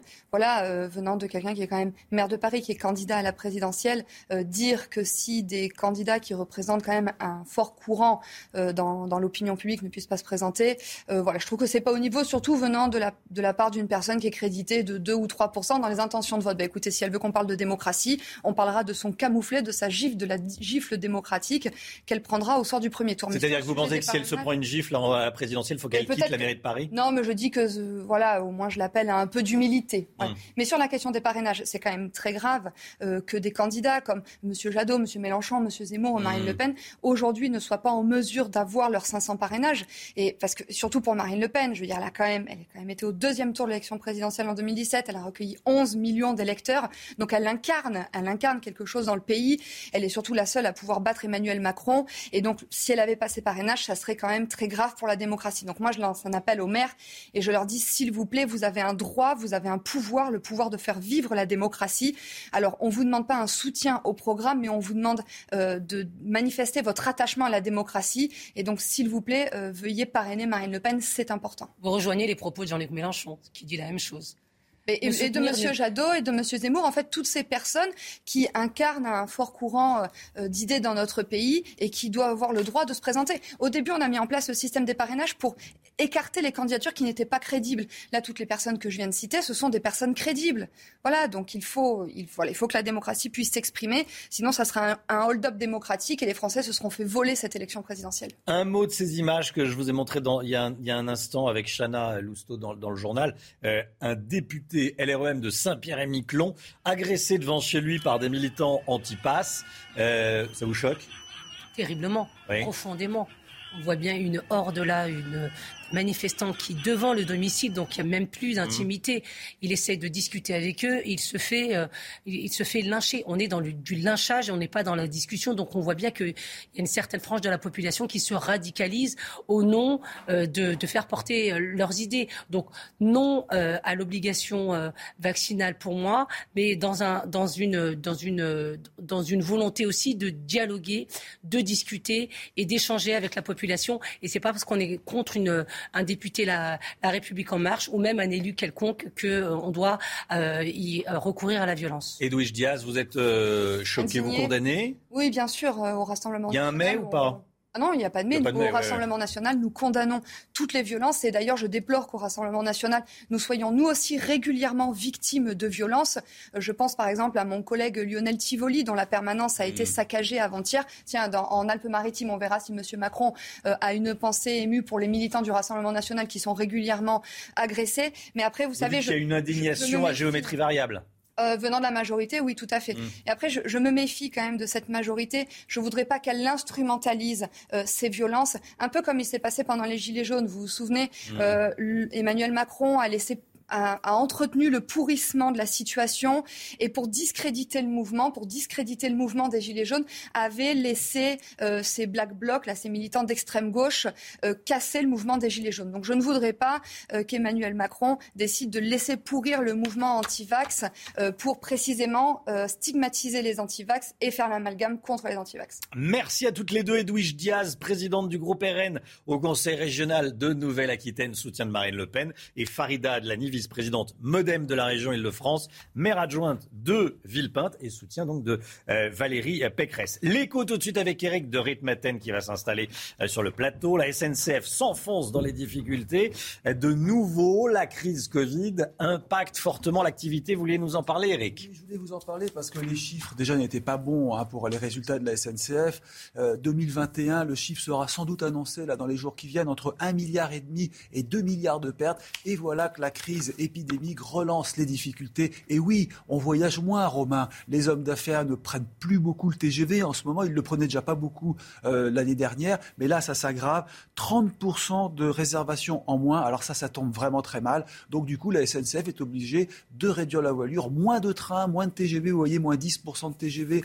Les intercités, moins 20%. Les TER, moins 10. Alors l'Eurostar entre Paris et Londres, là, c'est la catastrophe. Il restera qu'un seul train sur 10. C'est vous dire l'ampleur des difficultés euh, pour en tout cas Eurostar. Maintenant, on se rassure, les vacances de février ne sont pas forcément condamnées parce que d'après les professionnels du tourisme, et vous le verrez dans le journal Le Parisien ce matin, euh, on sait que les réservations restent très soutenues, que les Français veulent partir et partiront, et notamment les destinations de montagne seraient très peu touchées, paraît-il, selon les dernières informations. Merci Eric. Novak Djokovic va-t-il pouvoir défendre son titre à l'Open d'Australie? On le saura dans les prochaines heures. On en parle tout de suite. La justice australienne se penche en ce moment sur le cas Djokovic. Hein. Et oui, pourra-t-il défendre son titre à l'Open d'Australie? C'est la grande question. Le numéro 1 mondial devrait être fixé sur son sort aujourd'hui, après cinq jours en détention dans un centre pour migrants à Melbourne. Rappelons qu'il avait obtenu une exemption à la vaccination obligatoire car il avait contracté la Covid-19 en décembre dernier, mais son visa avait été ensuite annulé par les autorités fédérales à son arrivée en Australie. Match nul entre le PSG et l'OL hier soir. Eh oui, pas de vainqueur. Un but partout pour ce match de clôture de la 20e journée de Ligue 1. Mais le Paris Saint-Germain conserve sa place de leader du championnat de France. Il a 11 longueurs d'avance sur Nice et l'Olympique de Marseille. Voilà, et puis l'information est déjà écrite à l'écran. Le Dakar 2022, l'UB vainqueur de la 7e étape auto. Et oui, c'est Sébastien Loeb. Il a remporté la septième étape du Dakar hier en Arabie Saoudite. Et grâce à cette victoire, il récupère sa deuxième place au classement général. Pourtant, ça n'était pas gagné. Beaucoup de difficultés en fin d'épreuve et des problèmes de pression des pneus. C'est sa 16e victoire en carrière sur le Dakar, ce qui fait de lui le dixième pilote le plus prolifique de l'histoire du rallye raid. 7h18, restez bien avec nous dans un instant. Les voitures, les automobilistes avec vous. Pierre Chasseret, bonjour Pierre. Bonjour Romain. Vous allez nous parler du top 10 des radars qui ont le plus flashé en 2021. Ça sera dans un instant avec vous euh, Pierre. Et puis évidemment, on va retourner euh, à Oloron-Sainte-Marie dans les Pyrénées-Atlantiques. C'est l'un des cinq départements en vigilance rouge actuellement. Vous voyez derrière moi le niveau de l'eau qui monte, qui monte. Antoine Estève est sur place évidemment. Restez bien sur CNews pour être bien informé. Prudence si vous devez circuler dans euh, le sud-ouest aujourd'hui. A tout de suite. Rendez-vous avec Pascal Pro dans l'heure des pros, du lundi au vendredi de 9h à 10h30. C'est News, il est 7h24. Bon réveil à tous, bon courage si vous reprenez la semaine. Pierre Chasseret avec nous. Souriez, vous êtes flashé. Nous avons le top 10 des radars qui vous ont le plus flashé. Et vu le nombre de flashs, c'est souriez, vous êtes ruiné, je vous le dis. 13 millions 300 000 PV pour excès de vitesse ont été dressés en 2020. Alors pourquoi 2020 Parce qu'il faut toujours une année de décalage pour que la sécurité routière nous apporte les informations très précises. L'Observatoire interministériel a communiqué 13 millions 300 000 flashs. C'est colossal. Et que représentent les radars automatiques dans cette proportion de 13 300 000, c'est 12 900 000. Les 400 000 qui restent, ce sont certainement les PV dressés par les forces de l'ordre. On voit bien l'impact du poids des radars quand même. Hein. Où sont situées ces machines qui flashent le plus, Pierre Eh bien, majoritairement, vous allez voir, la carte va, va apparaître, ils sont majoritairement placés sur des autoroutes, c'est-à-dire à des endroits plutôt diversifiés sur la France, mais systématiquement sur des autoroutes. Je vous prends un petit exemple. Pour le premier, on est sur la A8 entre Nice et Cagnes-sur-Mer.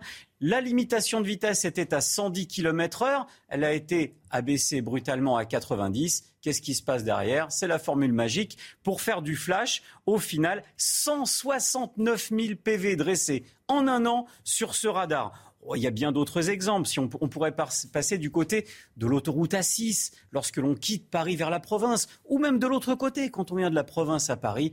Là, même musique. Vous avez un radar sur autoroute dans une zone à 110. Quelques mètres plus loin, ça passe à 130. Bien évidemment, le radar est dans la zone à 110. En fait, quand on regarde, ils sont quasiment tous sur autoroute. Hein.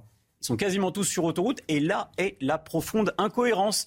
Parce que les accidents liés à la vitesse, Il n'y en a pas sur autoroute. C'est la sixième cause d'accident sur autoroute, la vitesse excessive. Et pourtant, c'est là qu'on va chercher les PV pour excès de vitesse. C'est quoi la première cause sur autoroute? C'est la somnolence. C'est la fatigue. On va retrouver derrière l'alcool, les stupéfiants. On va descendre. Même les piétons présents sur l'autoroute sont une cause d'accident supérieure au facteur vitesse.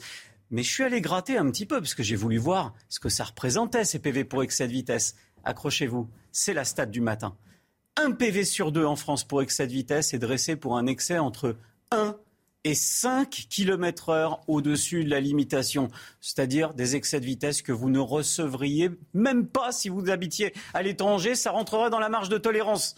Et les PV pour excès entre 1 et 20 km heure, Romain 95% des PV dressés. Alors moi, euh, machine à flash peut-être, mais plutôt machine à cash. On la voyait venir celle-là. On la voyait venir. Merci beaucoup Pierre. 7h27. Restez bien avec nous. Euh, beaucoup de neige et beaucoup de pluie actuellement dans le sud-ouest. Tout d'abord la météo des neiges.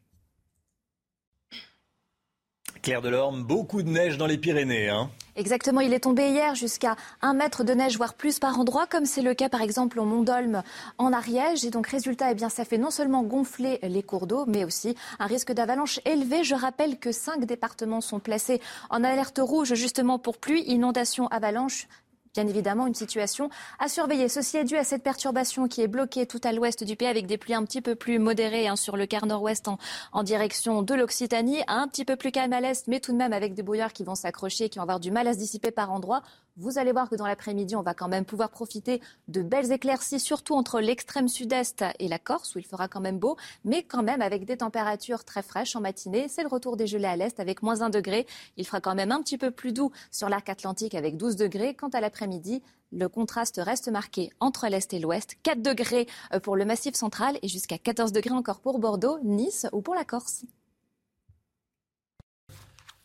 CNews, il est 7h30. Merci d'être avec nous. Merci d'avoir choisi CNews. Un gros programme d'ici euh, à 8h. Y aura-t-il d'autres ralliements à Éric Zemmour après euh, celui de Guillaume Pelletier qui a annoncé rejoindre le candidat de reconquête à 7h50 On sera avec Gauthier Lebret euh, qui suit Éric Zemmour pour CNews. Autre campagne à venir, celle des pièces jaunes. Ça commence mercredi et à la tête de la Fondation Hôpitaux de Paris, Hôpitaux de France.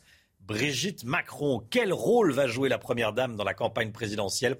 On verra ça avec vous, Jérôme Béglé. A tout de suite, Jérôme. Et puis les Golden Globes Awards, c'est euh, cette nuit, c'était cette nuit à Hollywood.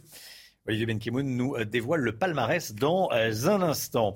Éric Ciotti tire à boulet rouge sur le président de la République à trois mois de la présidentielle. Emmanuel Macron est en déplacement à Nice aujourd'hui pour présenter son projet sécurité de futurs candidats. Un déplacement boycotté par Éric Ciotti, le député LR des Alpes-Maritimes. Monsieur Sécurité de Valérie Pécresse tape sur le chef de l'État. Regardez dans les colonnes du Figaro euh, ce matin. Le bilan du macronisme, c'est un Waterloo sécuritaire. Emmanuel Macron a laissé la société sans sauvager et va laisser aux Français une France orange mécanique, Chana. Alors, qu'en est-il réellement? Emmanuel Macron a-t-il tenu ses promesses présidentielles? On voit ça avec Vincent Fernandez.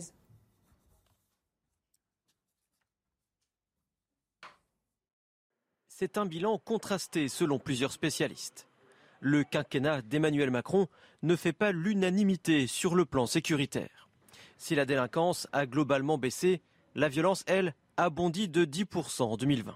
Donc nous sommes face à une société de plus en plus violente que certains considère comme euh, aujourd'hui un ensauvagement de la société, ce sont les termes qu'on entend. Il y a actuellement 2000 agressions par jour en France, il faut le savoir. Il y a eu notamment une augmentation de 12% entre 2019 et 2021 des homicides et tentatives d'homicide. Du côté des forces de police, certains syndicats saluent le recrutement de 10 000 agents et les moyens supplémentaires alloués à l'institution, comme le renouvellement de la moitié du parc automobile. Point noir de ces cinq dernières années, les agressions contre les forces de l'ordre et la réponse judiciaire. Tous les quarts d'heure, vous avez un refus d'obtempérer. Vous avez euh, une mission de police toutes les, toutes les 10 secondes. Vous avez entre 15 et, 20 policiers blessés en service par jour. Donc on doit aller beaucoup plus loin. C'est-à-dire que si le, le, résultat dans le quinquennat d'Emmanuel Macron est plutôt positif en matière de recrutement, il va falloir aller beaucoup plus loin pour protéger cette police. La sécurité s'impose déjà comme l'un des principaux thèmes de campagne à trois mois du premier tour. Un député agressé devant chez lui. Regardez les images. Euh, elles sont euh, fortes. Indignation de toute la classe politique le député, c'est Stéphane Clairaut, député LREM de Saint-Pierre-et-Miquelon. La vidéo est postée sur Twitter par la ministre de la Mer, Annick Girardin. On y voit des manifestants anti-pass sanitaires jeter des projectiles au visage et notamment des poignées de terre. Ils s'étaient rassemblés devant le domicile de, l'élu qui défend fermement le dispositif, ce pass sanitaire dans sa commune.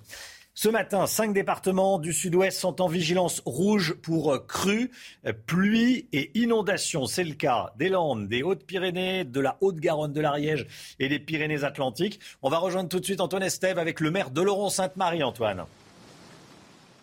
Effectivement, entre 4 et 5 mètres d'eau ici au Laurent, c'est ce que euh, la préfecture s'attend à voir en milieu, voire fin d'après-midi. C'est une crue assez importante. Alors pour l'instant, pas de route coupée, pas de dégâts effectivement euh, sur ce gave Laurent. Euh, ici, on surveille la situation. Monsieur le maire, ce n'est pas une situation que vous n'avez pas l'habitude en tout cas de connaître. Ça vient souvent ici l'eau. Hein. Oui, oui, ça vient souvent et, notamment ces, derniers temps, la récurrence de ce phénomène nous inquiète un petit peu. Euh, à vrai dire, bon, euh, il se trouve qu'il y a eu une accalmie cette, euh, cette, cette nuit, ce qui n'a pas empêché le gave que vous voyez derrière, derrière nous de, de, monter et de continuer à, à, monter. Nous sommes un petit peu interrogatifs quand même, puisque le pic est annoncé en fin de journée et qu'aux précipitations qui semblent reprendre s'ajoute le risque d'une fonte de, de neige, d'un manteau neigeux d'au moins un mètre qui est, tombé, euh, qui, est tombé hier et qui pourrait contribuer à gonfler euh, le Gave. Cela dit, il n'y a pas que le Gave à Oloron, nous avons d'autres rivières également qui affleurent, qui n'ont pas débordé euh, pour, le, moment. Donc nous sommes en alerte maximale avec les pompiers, avec la, sous-préfecture, avec les services de la, gendarmerie, les services techniques de la ville pour inviter nos, nos administrés à ne sortir avec leur véhicule que si c'est vraiment euh, nécessaire et ne surtout pas euh, braver les interdictions de, passage pour des routes qui pourraient être euh, inondées. Oui, c'est d'ailleurs toute la définition de cette alerte rouge, de prévenir pour éviter hein, les gens qui viendraient au bord de l'eau avec leur véhicule, par exemple, comme ça arrive souvent. Hein. Oui, le, spectacle est assez fascinant. C'est vrai que nous avons dû, y compris hier, déloger un certain nombre de personnes qui venaient regarder le gave, le gave bouillonnant. Alors, il ne charrie pas des, euh, des arbres, des cailloux, comme ça peut être le cas lors de la crue euh, précédente il y a, il y a un mois. J'imagine que les berges ont été relativement purgées, ce qui est moins attentatoire par rapport aux piles de pont ou, aux bâtiments, mais néanmoins le, volume monte et j'espère que euh, la hauteur qui est annoncée aux alentours de 100 mètres, qui n'a jamais été atteinte, hein, ne se produira pas.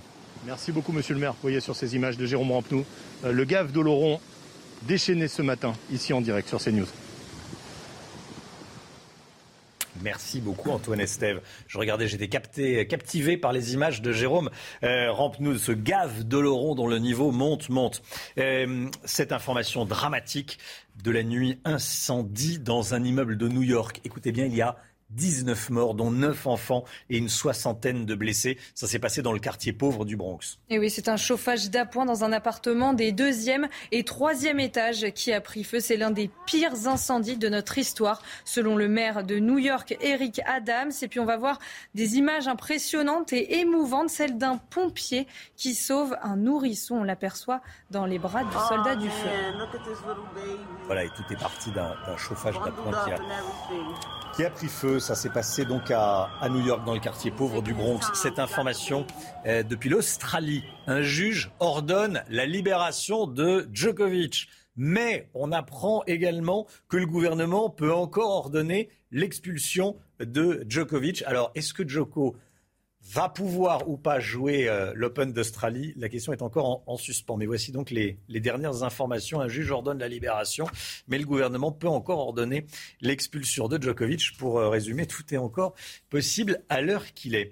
Jérôme Béglé, vous nous parlez ce matin de celle qui sera la star de la semaine, que l'on devrait voir et entendre partout, mais qui n'est pas candidate à la présidentielle. Oui, Romain, l'espace médiatique sera largement occupé à partir du milieu de la semaine par Brigitte Macron. Euh, vous devriez la voir euh, aux 20h de TF1, sur RTL, en couverture de TV Magazine et du Figaro Magazine. Car comme chaque année, débute ce mercredi 12 janvier la campagne des pièces jaunes.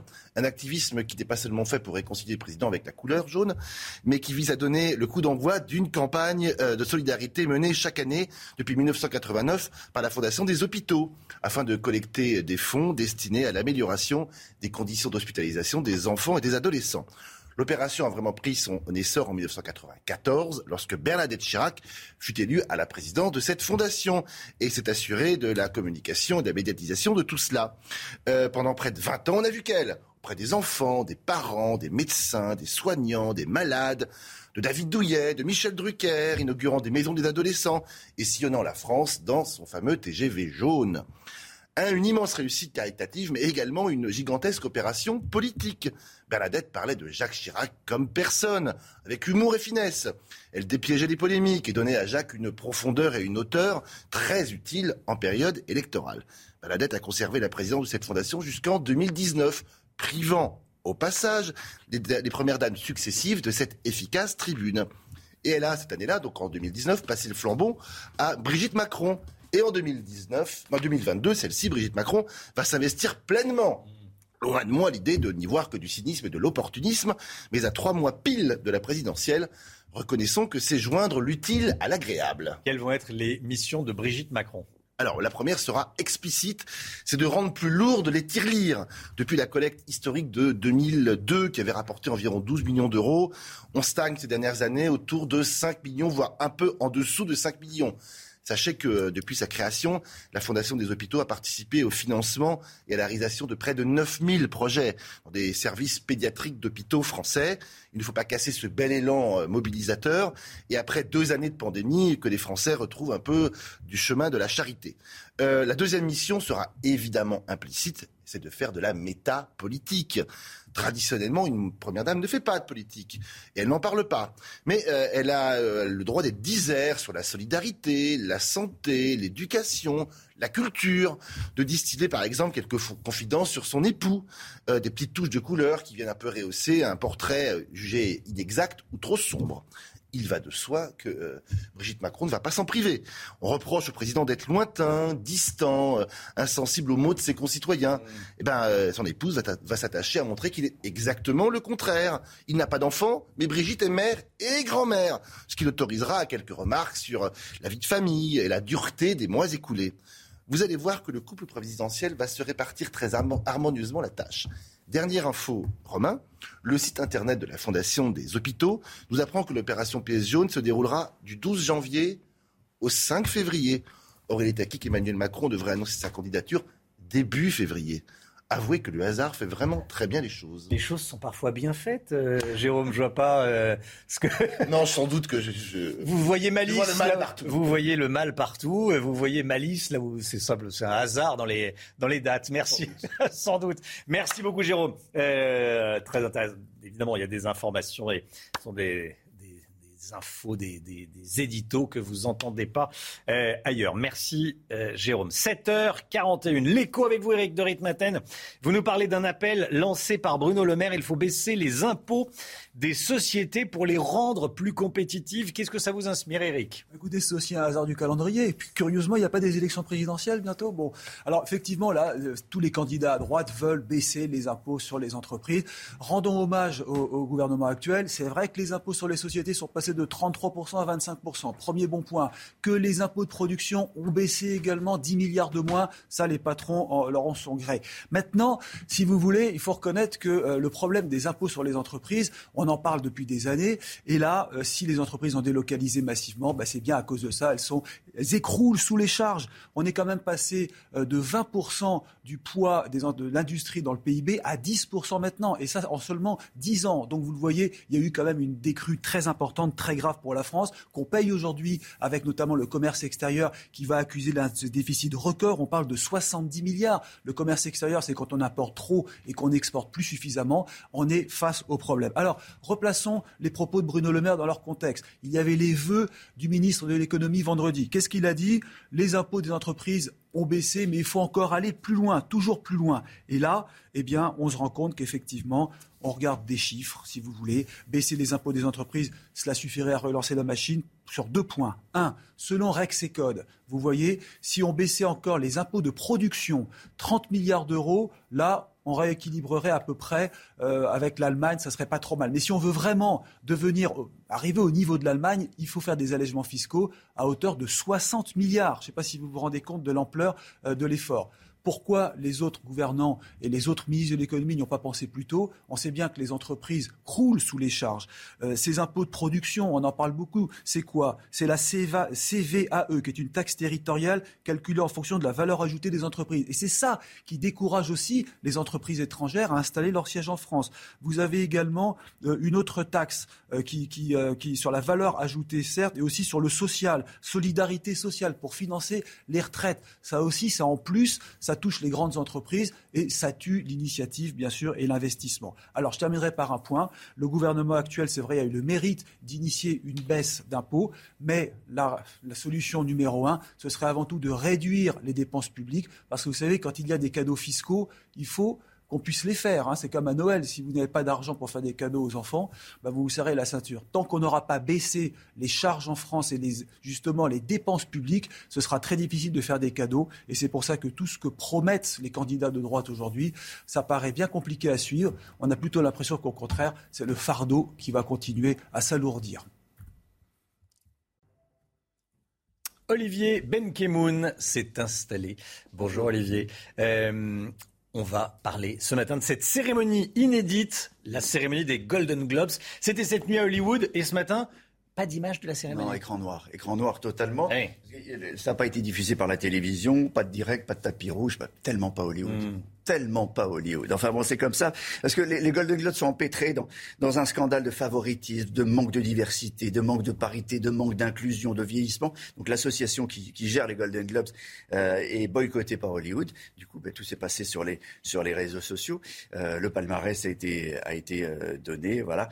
Mais euh, on n'a pas l'habitude de, on n'a pas l'habitude de, de ça. Alors, dans le palmarès, il y avait des, euh, des, des Français. Euh, Marion Cotillard a été nommée comme euh, meilleure actrice pour... Euh, enfin, dans le palmarès, non, dans la liste des nommés. Il y a Marion Cotillard nommée comme meilleure actrice pour Annette, l'excellent film de Léo Carax. Omar Sy pour Lupin. Tahar pour Le Serpent, série géniale. et Alexandre Despins, incontournable, pour The French Dispatch. aucun d'eux n'a reçu un prix, ce qui évitera de non remercier de son globe, puisque évidemment, comme les stars n'adhèrent plus du tout à, la cérémonie, voilà, personne n'a dit un, mot sur ces réseaux, sur ces réseaux sociaux. Les gagnants Alors, on y va quand même. On retiendra quand même le western de Jane Campion et West Side Story, qui sont les grands gagnants de la, soirée. Euh, donc, 29 ans euh, après la leçon de piano, Jane Campion, ici sur la scène du Festival Lumière à Lyon, il y a quelques mois, remporte le prix de la meilleure réalisatrice pour The Power of Dog, western son en forme d'histoire d'amour, qui est diffusé sur, euh, sur Netflix. quant à West Side Story, le film de Spielberg est récompensé par le Golden Globe de la meilleure comédie et comédie musicale du coup. Et le prix de la meilleure actrice revient à Rachel Zegler qui euh, incarne Maria dans ce film et qui jouera bientôt Blanche-Neige. Je vous l'avais prédit, Will Smith, Will Smith euh, reçoit le prix, le Globe du meilleur acteur pour son rôle d'entraîneur de tennis et père des, des sœurs Williams dans ce film euh, qui s'appelle la, méthode Williams. Je vous en avais beaucoup parlé. Moi, j'avais beaucoup aimé sa manière de, jouer et, d'incarner euh, ce, type qui avait une vision, qui avait écrit 28 pages avant la naissance de ses filles, qui les avait vues championnes. Et puis Nicole Kidman est récompensée pour son rôle dans Being the Ricardos sur Amazon Prime, dans les coulisses d'une sitcom des années 50 qui se jouait à l'époque en direct et en public. Enfin, côté euh, télé, la série Succession. Vous connaissez Succession? J'ai euh, démarré. en France. Et couronné, c'est génial. Hein. Et couronné du Globe de la meilleure série dramatique de l'année, c'est la saison 3. C'est une plongée dans, dans, la guerre de pouvoir économique et politique d'une famille hyper riche, les Roy des Britanniques installés euh, aux États-Unis, qui ont un empire médiatique. Bon voilà, ça, c'est Succession. Globe de la meilleure série, des Globes aussi pour Michael Keaton et Kate Winslet, qui se trouvent, vous allez le voir, enfin ou pas d'ailleurs, dans la toute petite photo de famille de tous les euh, nommé et récompensé de la soirée. On ne voit rien, c'est pas grave, c'est comme ça. De toute façon, on n'a rien vu. Voilà. Le principe de la soirée, c'est qu'on n'a rien vu et que c'est sur les réseaux sociaux si vous, si vous voulez en savoir plus. Merci Olivier. Fini la 2 hier. C'est News, il est 8h moins le quart. Merci d'être avec nous. Regardez ces images. Cinq départements sont en vigilance rouge pluie, crue, inondation. On était il y a quelques instants en direct avec le maire d'Oloron-Sainte-Marie dans les Pyrénées-Atlantiques. On va suivre évidemment euh, l'évolution de la situation. Le niveau de l'eau monte. Euh, il y a également beaucoup de neige dans les Pyrénées. On sera en direct avec Antoine Estève dans le journal de 8 euh, heures. Autre actualité. La politique, bien sûr. Guillaume Pelletier a annoncé hier matin sur Europe 1 et sur euh, CNews qu'il rejoignait Éric Zemmour. Est-ce qu'il va y en avoir d'autres, tiens euh, D'autres transfuges, d'autres ralliements? On sera dans un instant avec Gauthier Lebret qui suit Éric Zemmour pour CNews. Restez bien avec nous, à tout de suite. Rendez-vous avec Sonia Mabrouk dans Midi News du lundi au jeudi de midi à 14h.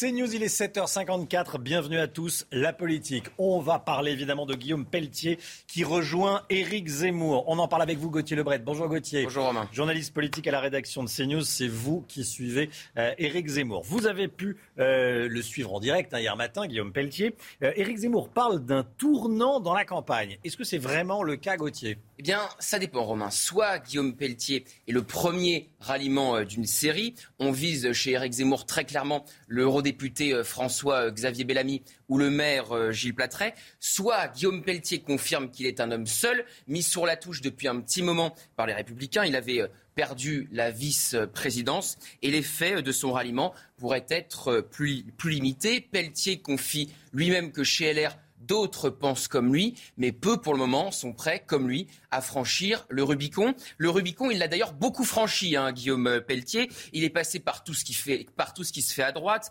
Jean-Marie Le Pen, Bruno Maigret, Philippe de Villiers, l'UMP, les Républicains et désormais donc Reconquête et Éric Zemmour. Marine Le Pen l'a comparé hier à un chat noir, car à chaque fois qu'il soutient quelqu'un, ce dernier perd. Derniers exemples en date, Éric Ciotti et Xavier Bertrand à la primaire de la droite. Alors Guillaume Pelletier dit qu'il n'a jamais changé de cap. Hein. Il, a, il a pu changer de, de entre guillemets, mais il n'a jamais changé de cap. Marine Le Pen qui a ciblé Guillaume Pelletier de manière assez violente. Hein. Oui, Marine Le Pen tape fort. Elle explique que Guillaume Pelletier est venu euh, taper à sa porte il y a un mois. Et voilà, ce qu'elle a confié à des euh, journalistes hier à Perpignan lors d'un déjeuner. Je n'ai pas ouvert. Chien perdu sans collier. Chercher endroit où atterrir. Je n'ai pas besoin de gens comme cela. C'est un mercenaire, un opportuniste. Guillaume Pelletier euh, dément formellement, je l'ai contacté hier, il me confie, je ne vais pas réagir à toutes les rumeurs absurdes et infondées. Vous vous doutez combien c'est totalement faux. Je ne l'ai jamais rencontré, Marine Le Pen qui a dit qu'elle n'avait pas rencontré Guillaume Pelletier, mais qu'il avait cherché à joindre ses équipes. Gauthier, Guillaume Pelletier va devenir porte-parole d'Éric Zemmour aujourd'hui. Hein. Oui, il va être euh, intronisé lors des vœux à la presse aux alentours euh, de 15h30. Et là, c'est une bonne nouvelle pour Éric Zemmour parce qu'il manquait cruellement de porte-parole politique avec un vrai euh, passé politique. Et puis, ce matin, il y a une réunion à 11h, une réunion stratégique avec Philippe Devilliers, Guillaume Pelletier et Éric Zemmour. Dans les équipes d'Éric Zemmour, on veut jouer sur ce trio Pelletier, euh, De Villiers, euh, Zemmour. Et puis aussi, on veut faire référence à la campagne de Sarkozy en 2007. C'est pourquoi on a vu euh, Patrick Buisson au Sable d'Olonne samedi. Et puis, dans les équipes d'Éric Zemmour, vous avez aussi Olivier Béda, qui est chargé des meetings d'Éric Zemmour et qui était le bras droit lors de, l'élection de Nicolas Sarkozy en 2007. Jérôme Béglé, merci Gauthier. C'est un vrai tournant ou pas, ce, ralliement de, Guillaume Pelletier chez, chez Zemmour? Tournant, faut pas exagérer. C'est une prise de guerre. Il est député. Euh, il va l'aider à. Pas tournant dans la campagne, mais tournant dans la campagne d'Éric Zemmour. Ah, en tout cas, on attendait des ralliements de hmm. poids, c'en est un, poids plume, poids moyen comme on veut, mais c'est quand même un député, euh, c'est un jeune, euh, c'est quelqu'un qui a un passé politique, c'est quelqu'un qui peut l'aider à ramener quelques signatures, donc c'est pas mal. Et c'est vrai que sur la photo Zemmour, Villiers, Pelletier, ça commence à avoir une cohérence et une mini colonne vertébrale politique. Loïc Signor c'est une prise de guerre, c'est indéniable. C'est un député, il est assez connu, représentatif d'une certaine ligne de pensée chez les Républicains. Mais comme le disait Gauthier, la question c'est de savoir est-ce que ce sera le premier ou est-ce qu'il va ouvrir la voie à d'autres. C'est important d'un point de vue électorat. C'est-à-dire que Guillaume Pelletier, il représente quelque chose chez les Républicains mmh. euh, dans lequel les électeurs LR peuvent se reconnaître et aller voter Éric Zemmour. De là à ce que d'autres suivent, il y a le poids des investitures. Et c'est plus facile d'aller briguer l'investiture aux législatives avec l'étiquette Les Républicains que celle de Reconquête. 7h57. Merci euh, à tous autour de ce plateau. Merci à vous d'être avec nous. La météo tout de suite avec Claire Delorme. Cinq départements sont en vigilance rouge. Bonjour à tous. Un temps très perturbé avec cinq départements en alerte dans le sud-ouest, que ce soit pluie, inondation et euh, aussi un risque d'avalanche avec cette perturbation qui concerne tout le flanc ouest du pays. À l'est, évidemment, ce sera beaucoup plus calme et sec, mais quand même avec du brouillard récalcitrant qui, au fil des heures, va quand même réussir à laisser place à de belles éclaircies qui vont se confirmer. D'ailleurs, dans l'extrême sud-est et dans la Corse, toujours attention à, à l'extrême sud-ouest où justement des pluies peuvent être marquées. Pour les températures, elles sont contrastées, là encore, entre l'est et l'ouest avec le retour des moins 1 degré contre 12 degrés pour l'arc atlantique. Et donc dans l'après-midi, euh, c'est pareil, contraste avec 4 degrés, que ce soit pour le bassin rémois encore en direction du massif central contre 14 degrés, que ce soit pour Bordeaux, pour Nice ou encore pour la Corse. C'est News, il est 7h59, on est le lundi 10 janvier. Emmanuel Macron va laisser la société ensauvager et va laisser aux Français une France orange mécanique. Éric Ciotti, le monsieur sécurité de Valérie Pécresse, tire à boulet rouge ce matin dans le Figaro sur le bilan du président de la République qui va à Nice justement pour parler sécurité aujourd'hui. On va y revenir évidemment dans ce journal. À la une, le sud-ouest en vigilance rouge. Cinq départements sont en alerte. Deux routes qui mènent à Andorre sont bloquées par la neige. On est sur place avec Antoine Estève à Oloron-Sainte-Marie, où le niveau de l'eau monte. À tout de suite, Antoine. Et puis euh, le républicain Guillaume Pelletier rejoint donc Éric Zemmour. Faut-il s'attendre à d'autres ralliements? On va voir ça dans le journal, alors que Éric Zemmour va présenter ses voix à la presse à 15h. Ce matin, donc, cinq départements du sud-ouest sont en vigilance rouge pour crues, pluie et inondations. C'est le cas des Landes, des Hautes-Pyrénées, de la Haute-Garonne, de l'Ariège et des Pyrénées-Atlantiques, Chana. Hein. Et justement, on va rejoindre notre correspondant Antoine Estève avec Jérôme Rampenou à Oloron-Sainte-Marie dans les Pyrénées-Atlantiques. Antoine, le niveau de l'eau monte autour de vous. Oui, vous le voyez sur euh, ce pont du Moyen Âge ici en amont de Laurent-Sainte-Marie, en amont du centre-ville, avec euh, ce flot continu et très important. Il a plu énormément ce matin. On attend encore de fortes pluies pour l'après-midi. Alors, d'après la préfecture, le pic de crue pourrait euh, se trouver en milieu, voire en fin d'après-midi ici à un petit peu plus de 4 mètres au-dessus du cours normal du Gave de Laurent. Ce qu'on redoute évidemment dans les prochaines heures, eh bien, ce sont euh, les différents villages qui se trouvent en aval de Laurent-Sainte-Marie, notamment euh, Sauveterre ou encore un petit peu plus bas encore euh, la confluence avec l'Adour, notamment qu'on va surveiller pour vous tout le reste de la journée. Merci beaucoup Antoine Estève avec les images de Jérôme Rampe-nous. En plus de la pluie, il y a la neige. Un manteau blanc d'une épaisseur d'un mètre devrait recouvrir les Pyrénées aujourd'hui. Hein. Oui, la neige a commencé à tomber hier soir au grand désarroi de centaines d'automobilistes bloqués pendant plusieurs heures. La circulation sur la RN 320 et la RN 22 permettant de rejoindre l'Andorre a été interdite à tous les véhicules dès hier soir. Éric Ciotti tire à boulet rouge sur le président de la République. À trois mois de la présidentielle, Emmanuel Macron est en déplacement à Nice aujourd'hui pour présenter son projet sécurité de futurs candidats. Un déplacement boycotté par le député LR des Alpes-Maritimes et Monsieur Sécurité de Valérie Pécresse qui, dans les colonnes du Figaro de ce matin, déclare le bilan du macronisme, c'est un Waterloo sécuritaire. Emmanuel Macron a laissé la société française s'ensauvager et va laisser aux Français une France orange mécanique. Loïc Signor, le président de la République va présenter donc ses vœux aux forces de l'ordre, hein, aux forces de police et de gendarmerie. L'occasion pour le presque candidat Macron de dévoiler le volet sécuritaire de sa future campagne. Hein. Ouais, et pour cause, sur ce thème, la sécurité, euh, plus que son quinquennat d'ailleurs, c'est la, campagne de 2017 d'Emmanuel Macron qui lui colle comme un sparadrap. Rappelez-vous, après l'attentat sur les Champs-Élysées, à deux jours du premier tour de l'élection présidentielle en 2017, Emmanuel Macron euh, disait Je ne vais pas inventer un programme contre le terrorisme en, une nuit, ce qui lui avait été euh, beaucoup reproché par la droite notamment. Depuis, Macron, devenu président, est passé à l'offensive dans les actes avec une, une loi de sécurité intérieure faisant passer par exemple des mesures de l'état d'urgence dont on est sorti à l'époque dans le droit commun.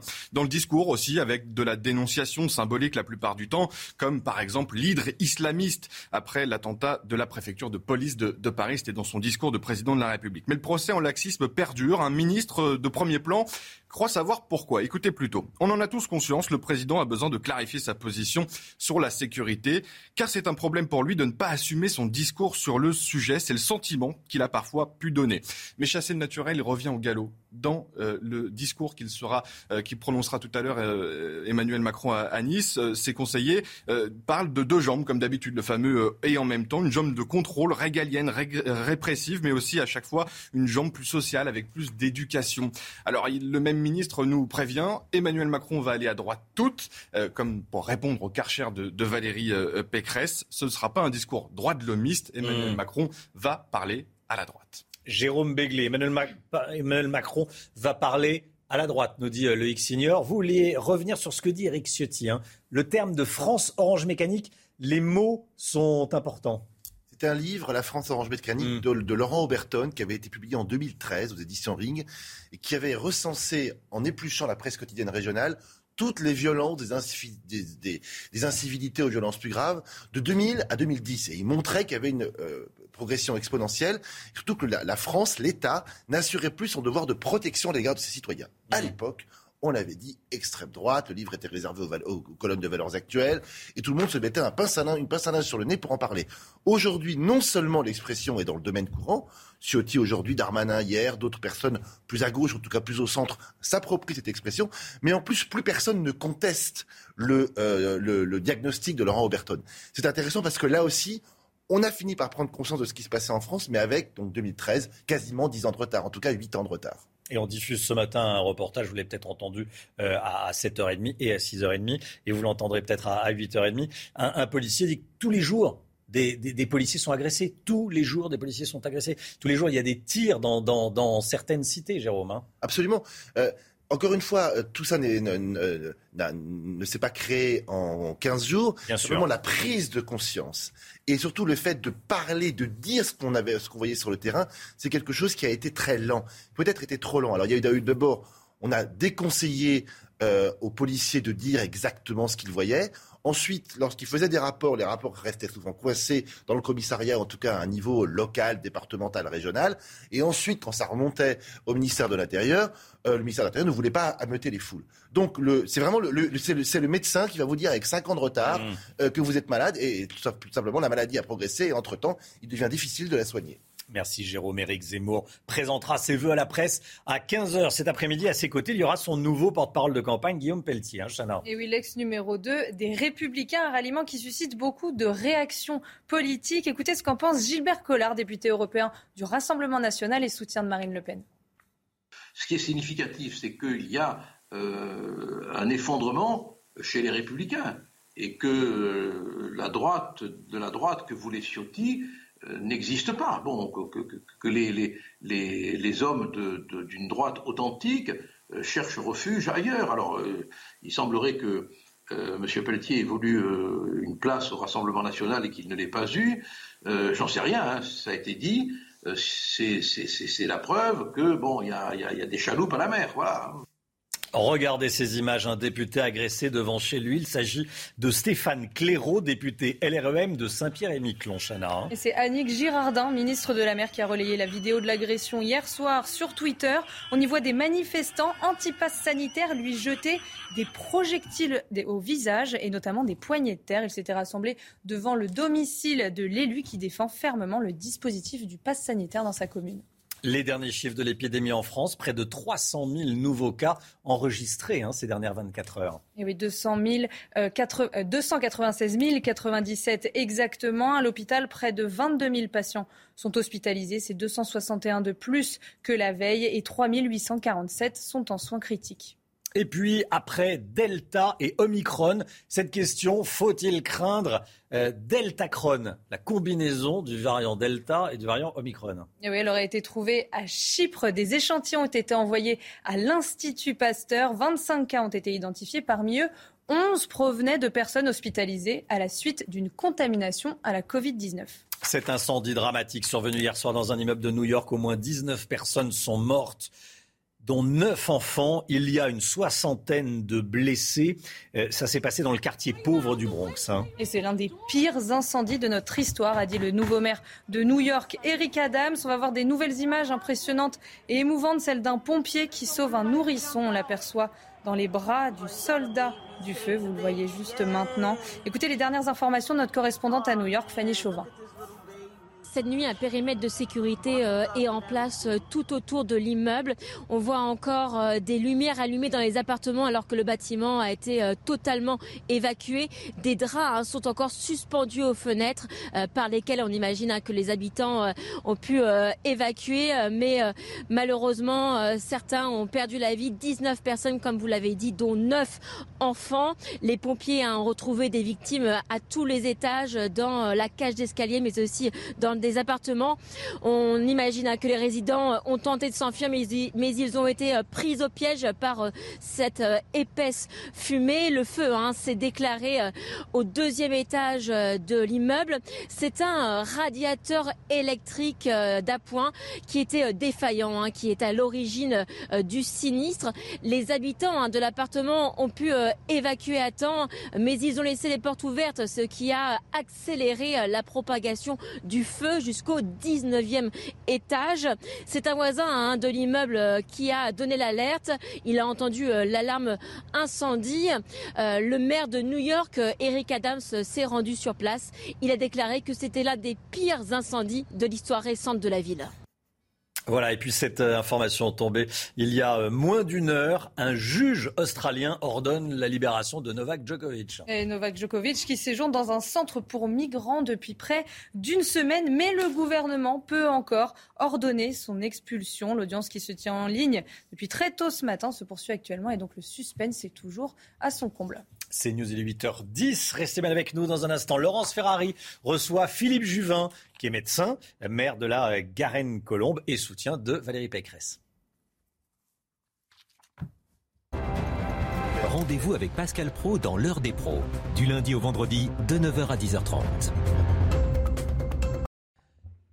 C'est News, il est 8h15. Bienvenue à tous. Laurence Ferrari, vous recevez ce matin le professeur Philippe Juvin, maire de la Garenne-Colombe et Monsieur Santé dans l'équipe de Valérie Pécresse. Bonjour professeur. Bonjour. Bienvenue dans la matinale de CNews. Vous êtes masqué aujourd'hui? Pourquoi? Je suis masqué parce que je sors de 7 jours d'isolement. J'ai attrapé le Covid. Heureusement pas une forme grave puisque je suis vacciné. Euh, mais ça secoue hein, quand même. Donc je suis content d'être avec vous parce que c'est la première fois que je mets le pied dehors depuis 7 jours. Est-ce que vous êtes sûr que vous n'avez plus euh, Omicron aujourd'hui? Vous avez euh, pu être testé? Alors non, vous savez que les nouvelles recommandations désormais gouvernementales, c'est qu'au bout de 7 jours, eh bien, vous sortez, vous rompez votre isolement et vous ne vous testez plus. ça repose sur des données assez, assez faibles. Hein. on ne connaît pas bien la, lenteur, la longueur de, de contagiosité de l'Omicron. Ça fait partie un peu de toutes ces recommandations qui aujourd'hui ne sont pas vraiment euh, sous-tendues par des données scientifiques. Je pense qu'il y, a aussi un sujet là-dessus. beaucoup de recommandations aujourd'hui ne, reposent pas sur la science. On va en parler dans un instant. En tout cas, merci de porter votre masque pour m'éviter Omicron. 300 000 contaminations euh, quasiment par jour. Euh, on est au, maximum de l'épidémie. Ça peut encore augmenter selon Alors vous? d'abord, 300 000, c'est ce qu'on détecte. Mhm. Mais il y en a probablement deux fois plus. Parce qu'il y a des tas de gens qui ne se font pas détecter. Vous avez vu combien c'est difficile aujourd'hui de faire un test. Euh, est-on au pic Personne, personne ne le sait, on, l'ignore totalement. En tout cas, ce qui est certain, c'est que la situation est sans contrôle, ça augmente tous les jours. Beaucoup de micros, mais aussi 20% de delta, probablement 20%. Et quand vous avez 20% de 500 000 qui sont du delta, ben, ça fait quand même euh, quelque chose comme 40 euh, 000 tous les jours cas de delta qui restent dangereux. Des hôpitaux qui sont vraiment sous l'eau. Euh, nous nous sommes inquiets. À cause de Delta. Hein. À cause du Delta, mais de l'Omicron. n'est pas arrivé? Oui, mais le micron, en fait, si vous voulez, c'est vrai, est manifestement moins grave que le Delta. Mais comme vous allez avoir une masse considérable de gens, euh, de gens eh bien, même si le pourcentage parmi ceux-ci euh, de gens qui vont en réanimation est plus faible, si vous avez une masse immense, eh bien, vous avez une submersion aussi de l'hôpital. Donc, nous nous attendons à l'hôpital à un mois de janvier et février compliqué, très compliqué, avec, et c'est ça, il faut que les gens le comprennent bien, deux sujets qui sont liés. Un, les patients Covid, qui, sont là dans nos hôpitaux, qu'il faut traiter. Mais il y a les patients non Covid, tous ceux qu'on ne peut pas traiter aujourd'hui à cause de l'épidémie. Il y a un travail qui a été publié dans le Lancet Oncology qui dit qu'à partir de maintenant et pendant probablement 5 voire 10 ans, on va avoir une surmortalité des cancers. Par exemple, il y a des cancers qu'on ne sait pas diagnostiquer aujourd'hui, qui vont évoluer, qu'on diagnostiquera plus tard, et euh, les cancérologues expliquent qu'ils voient aujourd'hui des formes de cancer non diagnostiquées à cause de la désorganisation du système de santé qu'ils n'ont pas vues depuis les années 80, très évoluées. Donc ça, c'est une préoccupation majeure. On est en train d'abandonner beaucoup de patients qui n'ont pas le Covid. Dans ces patients Covid, il y a les vaccinés et les non vaccinés. C'est vrai. Euh, les non vaccinés représentent l'écrasante majorité de ceux qui sont hospitalisés aujourd'hui. En particulier en réanimation, c'est l'écrasante majorité sont non vaccinés. Et puis, euh, parmi les vaccinés, en réanimation, vous avez euh, des patients chez lesquels la vaccination ne fonctionne pas bien, en particulier des patients immunodéprimés. Mais il y a une donnée que les gens doivent avoir en tête qui est un peu nouvelle, qui est qu'aujourd'hui en France, il y a plus de patients en réanimation qui ont moins de 40 ans que de patients en réanimation qui ont plus de 80 ans. C'est la grande différence avec mars 2020, où en réanimation, les gens étaient plutôt plus âgés. Là, aujourd'hui, la majorité des patients de réanimation en France, enfin la majorité, il y a plus de patients de moins de 40 que de plus de 80 ans en réanimation. Est-ce que le vaccin est efficace, professeur Juvin? Alors, alors, oui, c'est une question simple, mais beaucoup se la posent parce que beaucoup de personnes triplement vaccinées sont malades. Exactement. Alors, oui, c'est efficace. Ça l'est moins qu'on l'espérait, en particulier moins sur le micron que sur le variant Delta. Quand vous avez la troisième dose sur le micron, vous récupérez de l'efficacité, donc vous passez de 20-30% d'efficacité avec deux doses contre le micron à 70%. Euh, donc il y a cette efficacité. un des sujets, une grande déception concernant la vaccination, c'est la durée d'immunisation. On voit bien qu'on est obligé au bout de quatre mois de se faire réinjecter. Donc là, on a un, élément qui fait que la recherche euh, euh, la recherche médicale et scientifique doit nous aider à avoir des vaccins qui durent plus longtemps. Et d'ailleurs, par exemple, je, suis, je, trouve qu'on prend du retard actuellement chez les immunodéprimés sur la quatrième dose. On parle de la On devrait déjà commencer la quatrième dose. On devrait déjà se poser la question de la quatrième dose chez les immunodéprimés. regardez Israël, ils ont toujours un coup d'avance sur nous. C'est plutôt un pays qui est très fort sur la vaccination. Ils sont en train de la faire. Moi, je, je suis étonné du fait que les décisions se prennent toujours en France au pied du mur. Quand la décision est inéluctable, on la prend. Mais non, il faut la prendre bien avant. Et aujourd'hui, il y a une réflexion à avoir sur la quatrième dose chez les immunodéprimés dès maintenant. Et la vaccination des enfants Vous y êtes Alors, moi, je suis très. Euh, alors, d'abord, j'observe qu'il n'y a aucune communication officielle sur la vaccination des 5 à 11 ans. Aucune. Alors qu'elle est ouverte. Euh, je comprends, moi je reçois tous les jours des, messages de parents qui me disent est-ce que je dois faire vacciner mon enfant? Est-ce que je dois faire une troisième dose à mon adolescent? Ah oui, je pense qu'il faut faire une troisième dose aux adolescents et qu'entre 5 et 11 ans, à partir du moment où ça a été ouvert par les autorités sanitaires, qui ont contrôlé l'efficacité et surtout la sécurité du vaccin, on a intérêt à vacciner les enfants. Pourquoi? Parce Quitte à les revacciner tous les trois mois, c'est ah. de la folie furieuse. Non, alors d'abord, c'est pas de la folie furieuse.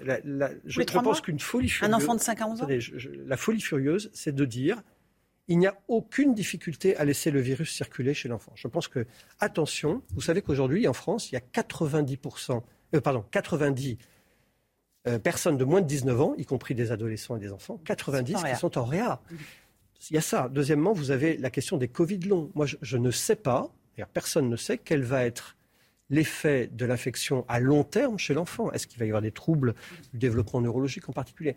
Donc, euh, c'est de la pensée magique que de dire ce n'est pas grave, on peut laisser circuler le virus chez l'enfant. Je pense qu'il faut être beaucoup plus préoccupé de cette affaire que euh, les autorités le sont. Est-ce qu'il n'y a pas un risque à laisser Omicron proliférer euh, comme c'est le, cas aujourd'hui euh, Est-ce que les mesures prises sont les bonnes? Est-ce que porter le masque à l'extérieur a la moindre base scientifique aujourd'hui? Non.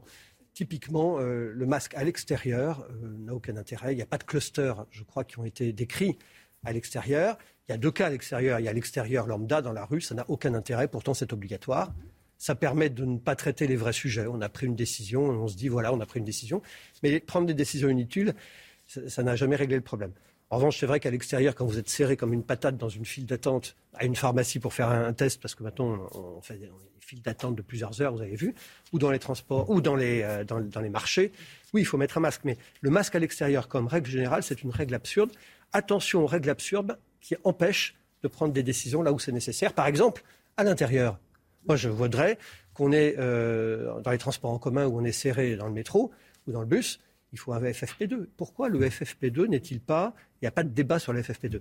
Moi, je me pose la question et j'ai un élément de réponse. C'est le masque bec de canard, le plus protecteur. Hein, qui, est, plus compliqué à porter, mais en même temps, euh, nous, on le porte à l'hôpital. Euh, et puis même le Premier ministre l'a porté à l'Assemblée nationale, je l'ai vu. Donc, euh, je, pense que le FFP2, il y a un sujet d'abord de coût, il y a un sujet peut-être d'inconfort, il y a un sujet peut-être aussi de stock.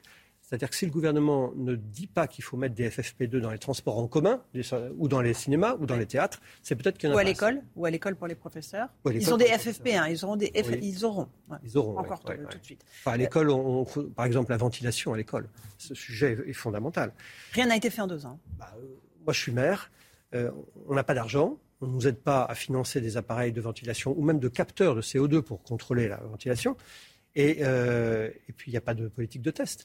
Ça fait euh, depuis le 1er mars qu'en Grande-Bretagne, on teste les enfants euh, collégiens, lycéens deux fois par semaine systématiquement à l'école.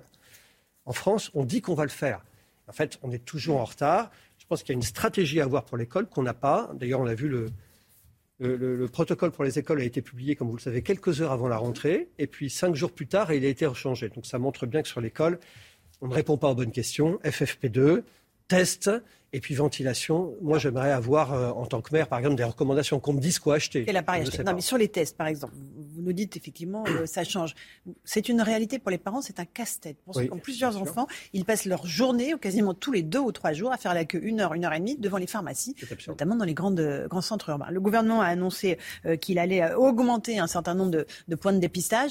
Est-ce que ça a encore un intérêt de faire dépister les gens aujourd'hui, professeur Ah oui, oui, je pense que euh, quand vous avez par exemple euh, un syndrome grippal, il faut vous faire tester. Et c'est très difficile parce que l'accès au test, c'est compliqué. Alors là aussi, communiquer de victoire en permanence. J'ai entendu M. Attal hier qui disait euh, la France est le pays qui teste le plus ou presque le plus. Enfin, J'ai regardé parce que moi maintenant je me méfie quand ils annoncent des trucs.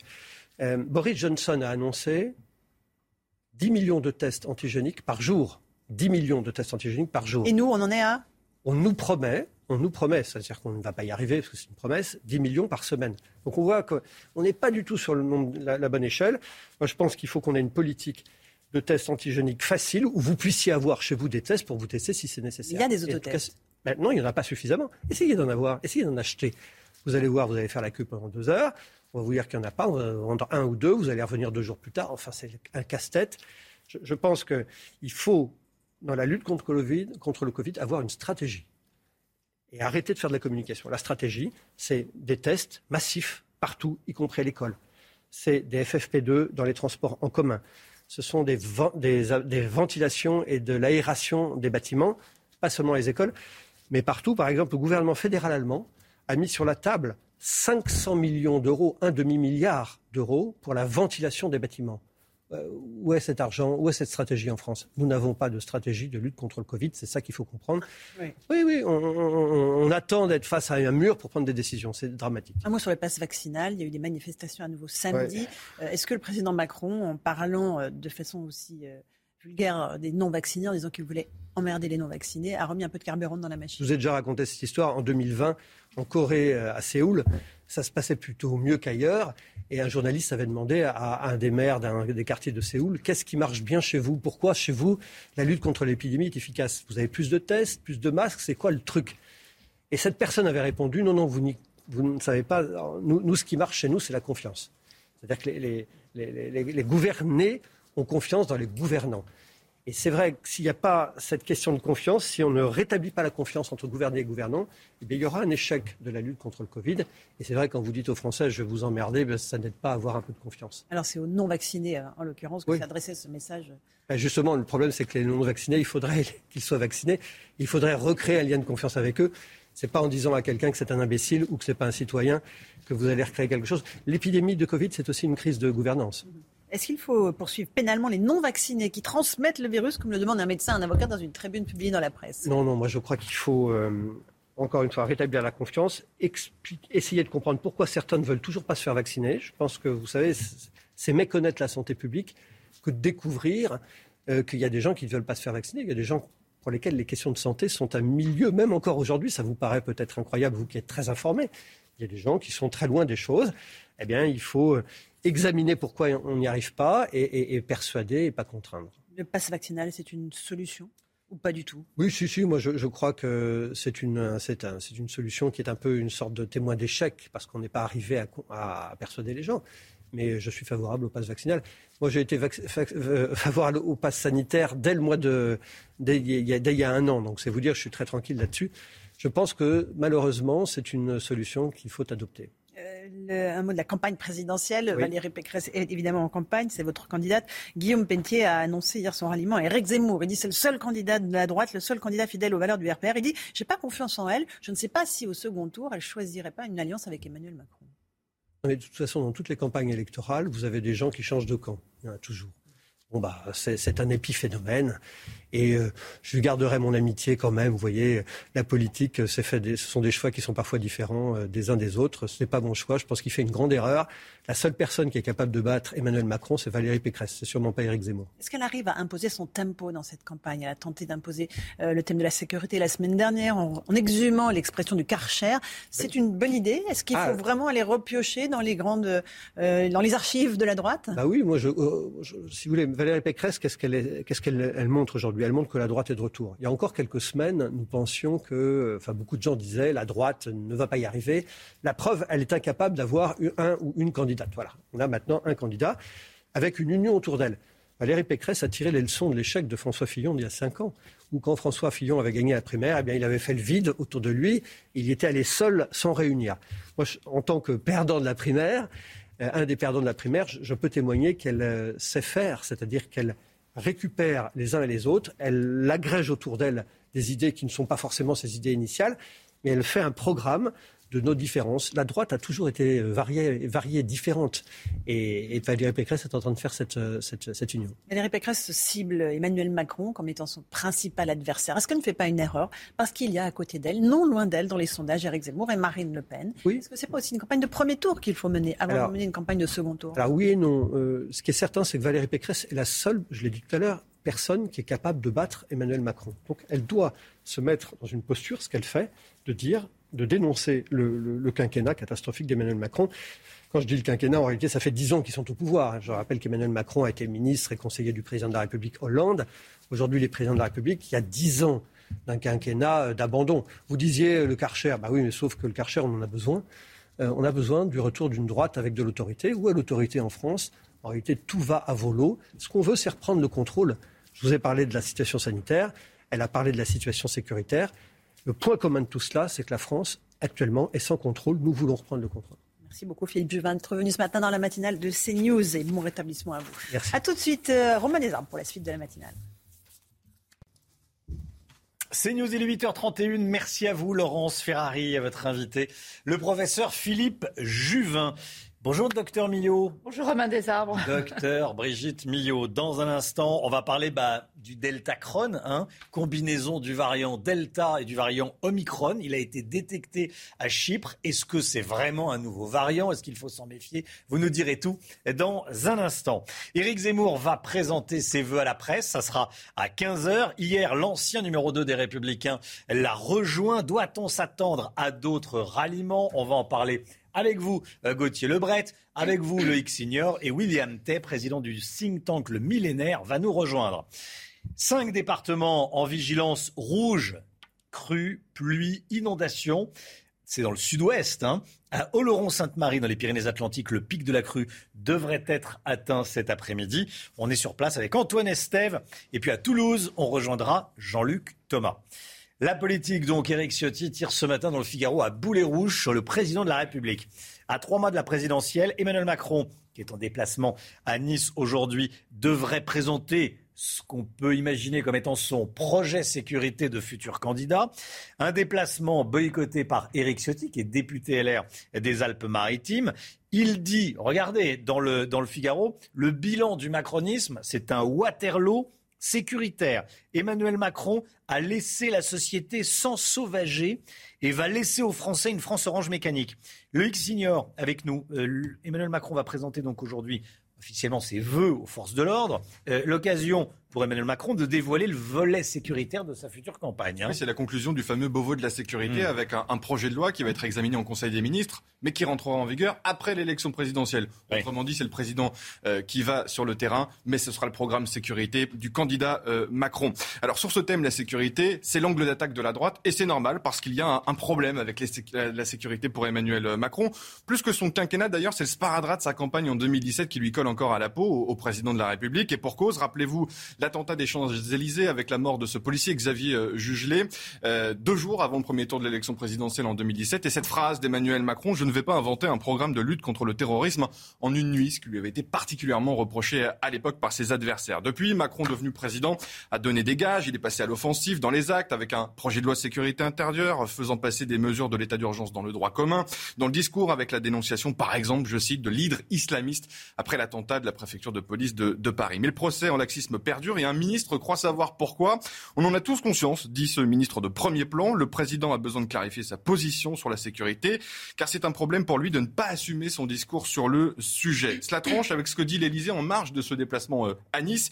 Il va marcher sur deux jambes, une jambe de contrôle, régalienne, répressive, mais aussi sur une jambe plus sociale, avec plus d'éducation. Le ministre poursuit, et preuve que euh, ça tire un peu à U et à Dia au gouvernement. Macron va aller à droite toute. Il ne va pas faire un discours droit de l'homiste, bien au contraire. Le but, c'est quand même de fracturer la droite, rentrer Eric Ciotti qui ne viendra pas à ce déplacement, mmh. et le maire de la ville qui va l'accueillir, Christian Estrosi, qui a rejoint Édouard Philippe et qui soutient Emmanuel Macron.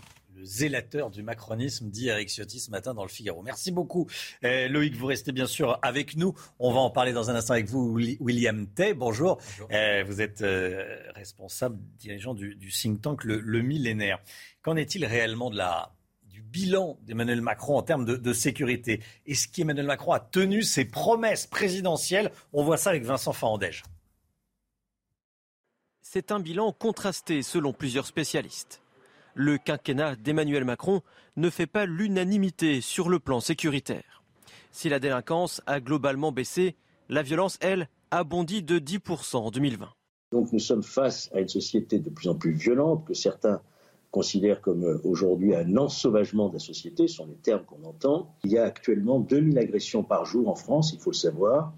Il y a eu notamment une augmentation de 12% entre 2019 et 2021 des homicides et tentatives d'homicide. Du côté des forces de police, certains syndicats saluent le recrutement de 10 000 agents et les moyens supplémentaires alloués à l'institution, comme le renouvellement de la moitié du parc automobile. Point noir de ces cinq dernières années, les agressions contre les forces de l'ordre et la réponse judiciaire. Tous les quarts d'heure, vous avez un refus d'obtempérer. Vous avez euh, une mission de police toutes les, toutes les 10 secondes. Vous avez entre 15 et, et 20 policiers blessés en service par jour. Donc on doit aller beaucoup plus loin. C'est-à-dire que si le, le résultat dans le quinquennat d'Emmanuel Macron est plutôt positif en matière de recrutement, il va falloir aller beaucoup plus loin pour protéger cette police. La sécurité s'impose déjà comme l'un des principaux thèmes de campagne à trois mois du premier tour. 15 à 20 policiers blessés en service euh, chaque jour en France. Vous avez entendu ce, policier. William Tay avec nous. Euh, William, est-ce que la sécurité, c'est le talon d'Achille d'Emmanuel Macron? Oui, c'est son, talent d'Achille et en fait, il risque le même syndrome que Lionel Jospin en 2002, qui était plutôt un Premier ministre plutôt populaire, qui était jugé avoir un bon bilan sur les questions économiques, sociales, etc.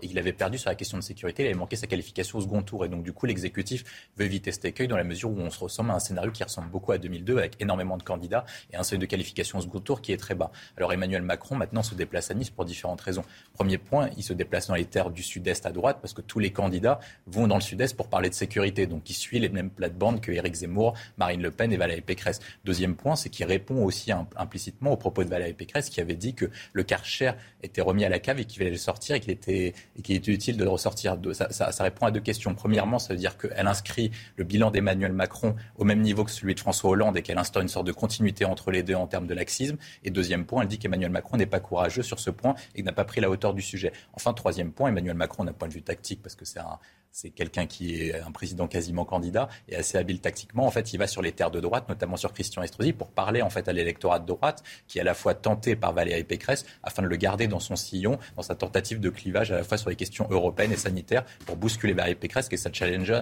la plus sérieuse. Enfin, après, moi, je vois un quatrième point. Ça permet aussi de répondre à sa polémique sur la question euh, qui voulait emmerder les non-vaccinés. Il y a beaucoup de gens qui considèrent désormais que Emmanuel Macron est fort contre les faibles et faible contre les forts. Et donc, du coup, ça a instruit une certaine continuité dans sa pensée et dans sa continuité. Et donc, du coup, est-ce qu'Emmanuel Macron a une véritable mmh. volonté politique pour répondre aux questions de sécurité? C'est ça, accusé de vouloir emmerder les non-vaccinés, mais pas les délinquants. Et là, c'est plus compliqué.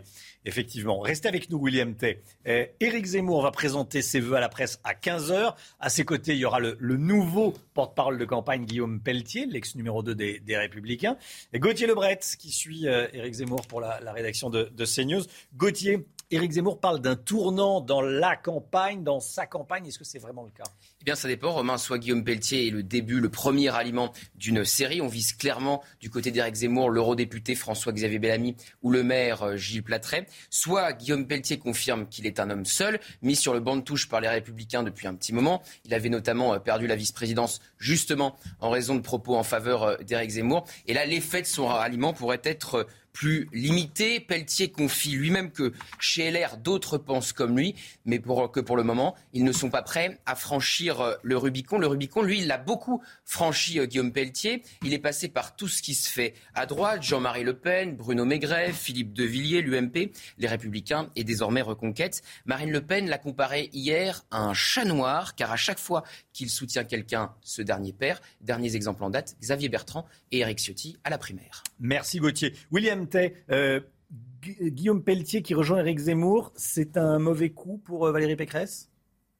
Je ne sais pas si c'est un mauvais coup parce que pour, différentes raisons. Premier point, je ne sais pas si Guillaume Pelletier est assez connu dans l'opinion pour faire déplacer une seule voix de chez Valérie Pécresse vers Éric Zemmour. Deuxième élément, par contre, là où je pense que c'est beaucoup plus intéressant pour Éric Zemmour, c'est qu'en fait, on a souvent dénoncé sur l'équipe de campagne d'Éric Zemmour qu'elle n'était pas assez professionnelle et qu'elle n'était pas experte sur les différentes questions de faire campagne, etc. Et quand on regarde le parcours de Guillaume Pelletier, c'est quelqu'un qui a été formé par Patrick Buisson, donc il se connaît beaucoup sur les, campagnes, vu qu'il avait participé à la campagne de Nicolas Sarkozy en 2012, donc il a un certain professionnalisme. Deuxième point, il, se connaît beaucoup les questions de sondage et d'enquête d'opinion. Et surtout, en fait, après avoir été formé par Patrick Buisson, il est capable de connaître les électeurs LR de droite et surtout, à travers les questions de hmm. Patrick Buisson, attraper les électeurs catégorie intermédiaire et populaires qui sont ceux de Marine Le Pen. Donc je pense qu'il apportera plus en termes de plus-value. Et je rajouterai un autre point, c'est que les, porte-paroles d'Éric Zemmour sont plutôt jeunes et plutôt inexpérimentés en termes de campagne. Et lui est une figure connue. Il s'est débattre à la télé. quoi. il connaît les. voilà, il apporte surtout ça en fait en termes de plus-value à Éric Zemmour. Il dit que Valérie Pécresse pourrait voter Emmanuel Macron si euh, le président de la République se retrouvait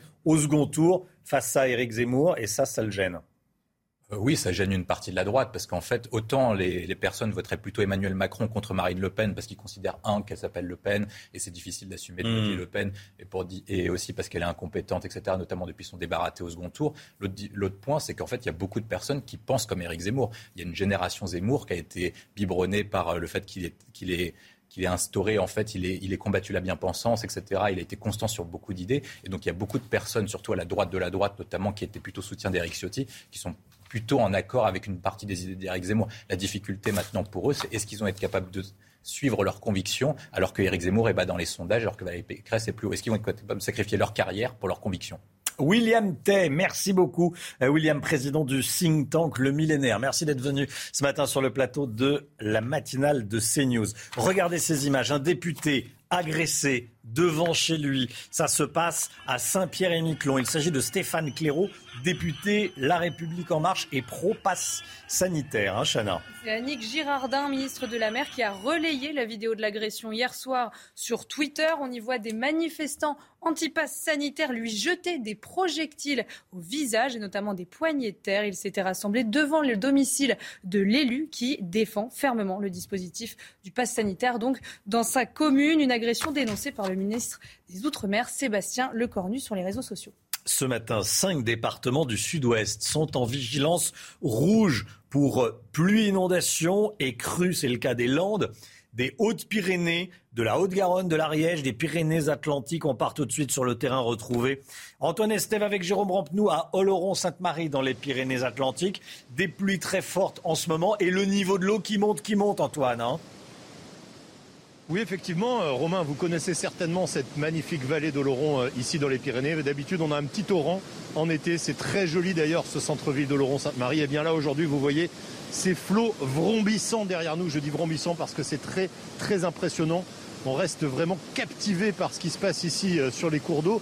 Alors c'est vrai que c'est monté très vite hier en fin de journée, l'eau, en tout cas dans les cours d'eau comme le Gave de Laurent, mais ça ralentit un petit peu aujourd'hui. C'est l'espoir de toute la population de cette vallée entre ici et l'Adour un petit peu plus bas, eh bien c'est que ça reste à peu près stable cet après-midi. On parle quand même d'une crue au-dessus des 4 mètres ou 4 mètres 50. C'est historique, hein, ça arrive quand même très rarement, c'est une à deux fois euh, chaque siècle en tout cas dans la région. Donc vous voyez, on attend ce pic de crue pour l'après-midi. Pour l'instant, pas de dégâts, on croise les doigts en tout cas euh, pour tous les quartiers qui se trouvent en contrebas. Merci beaucoup Antoine Estève avec Jérôme Rampenou. Direction à présent la Haute-Garonne à Toulouse où l'on retrouve Jean-Luc Thomas. La Haute-Garonne qui est en rouge également, Jean-Luc. Hein.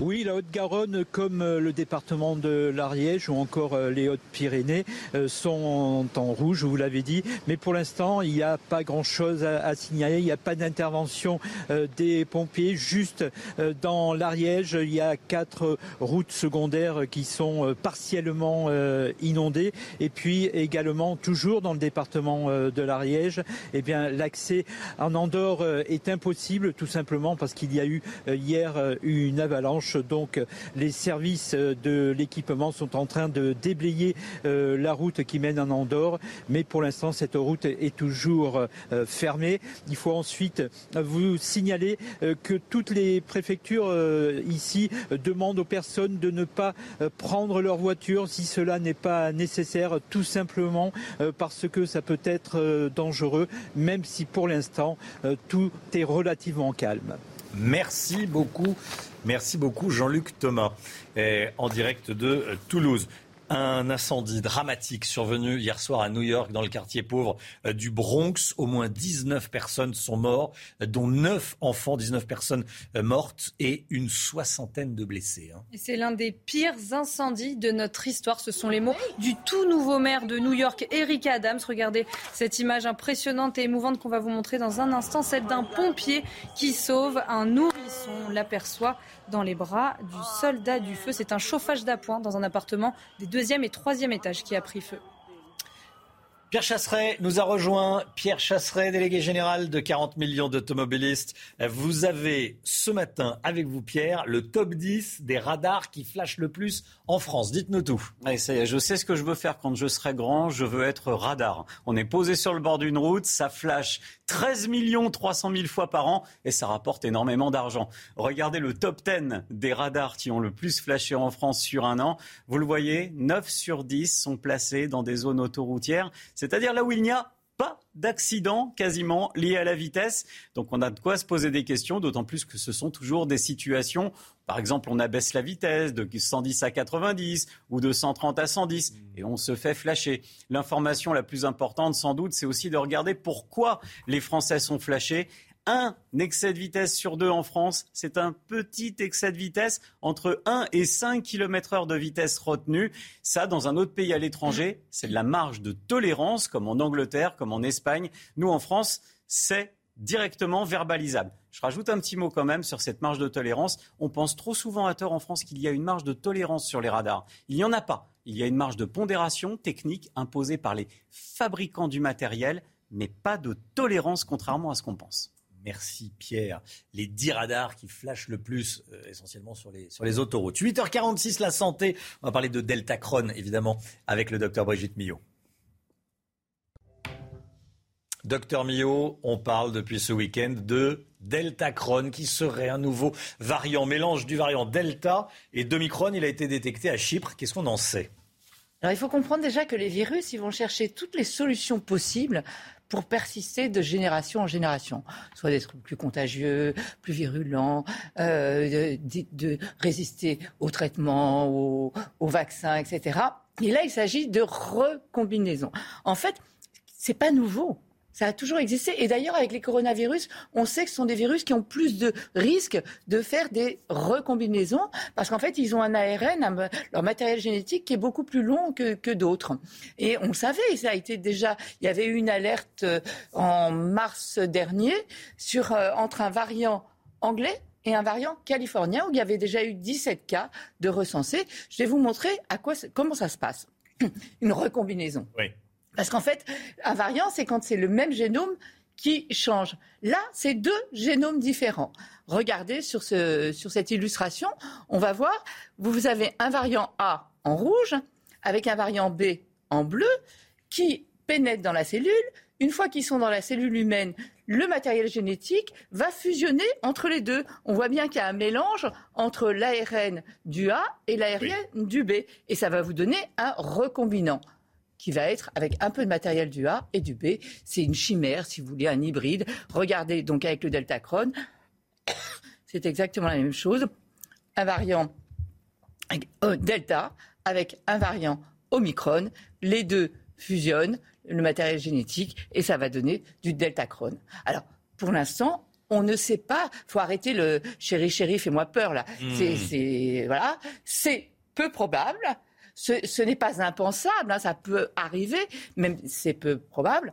Euh, pour l'instant, on pense, encore une fois, aux conditions, on pense, on imagine que c'est peut-être la fusion. En fait, ils sont peut-être restés euh, dans un laboratoire où il y avait des prélèvements avec de l'Omicron et des prélèvements avec du Delta, et que ça aurait fusionné comme ça, mais pas dans la cellule humaine. Vous voyez, c'est pas tout à coup un nouveau qui arrive. Donc c'est pour ça que les 25 prélèvements, enfin les 25 euh, cas normalement euh, de Deltacron ont été envoyés à Pasteur pour qu'on étudie le génome. Parce ce qu'il faut comprendre, c'est qu'évidemment, pour que ça, ça se produise, il faut qu'il y ait une circulation virale importante.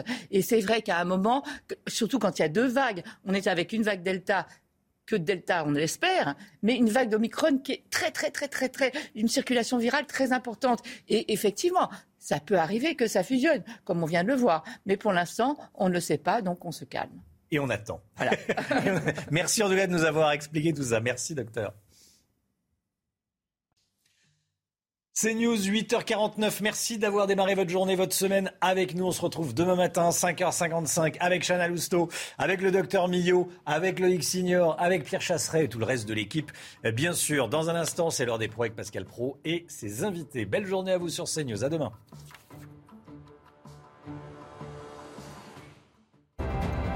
Tout de suite, Pascal Pro dans l'heure des pros.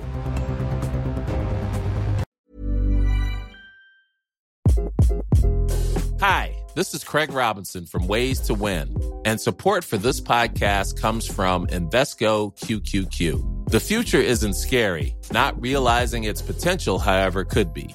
Just like on the recruiting trail, I've seen potential come in many forms as a coach. Learn more at Invesco.com slash QQQ. Let's rethink possibility. Invesco Distributors, Inc.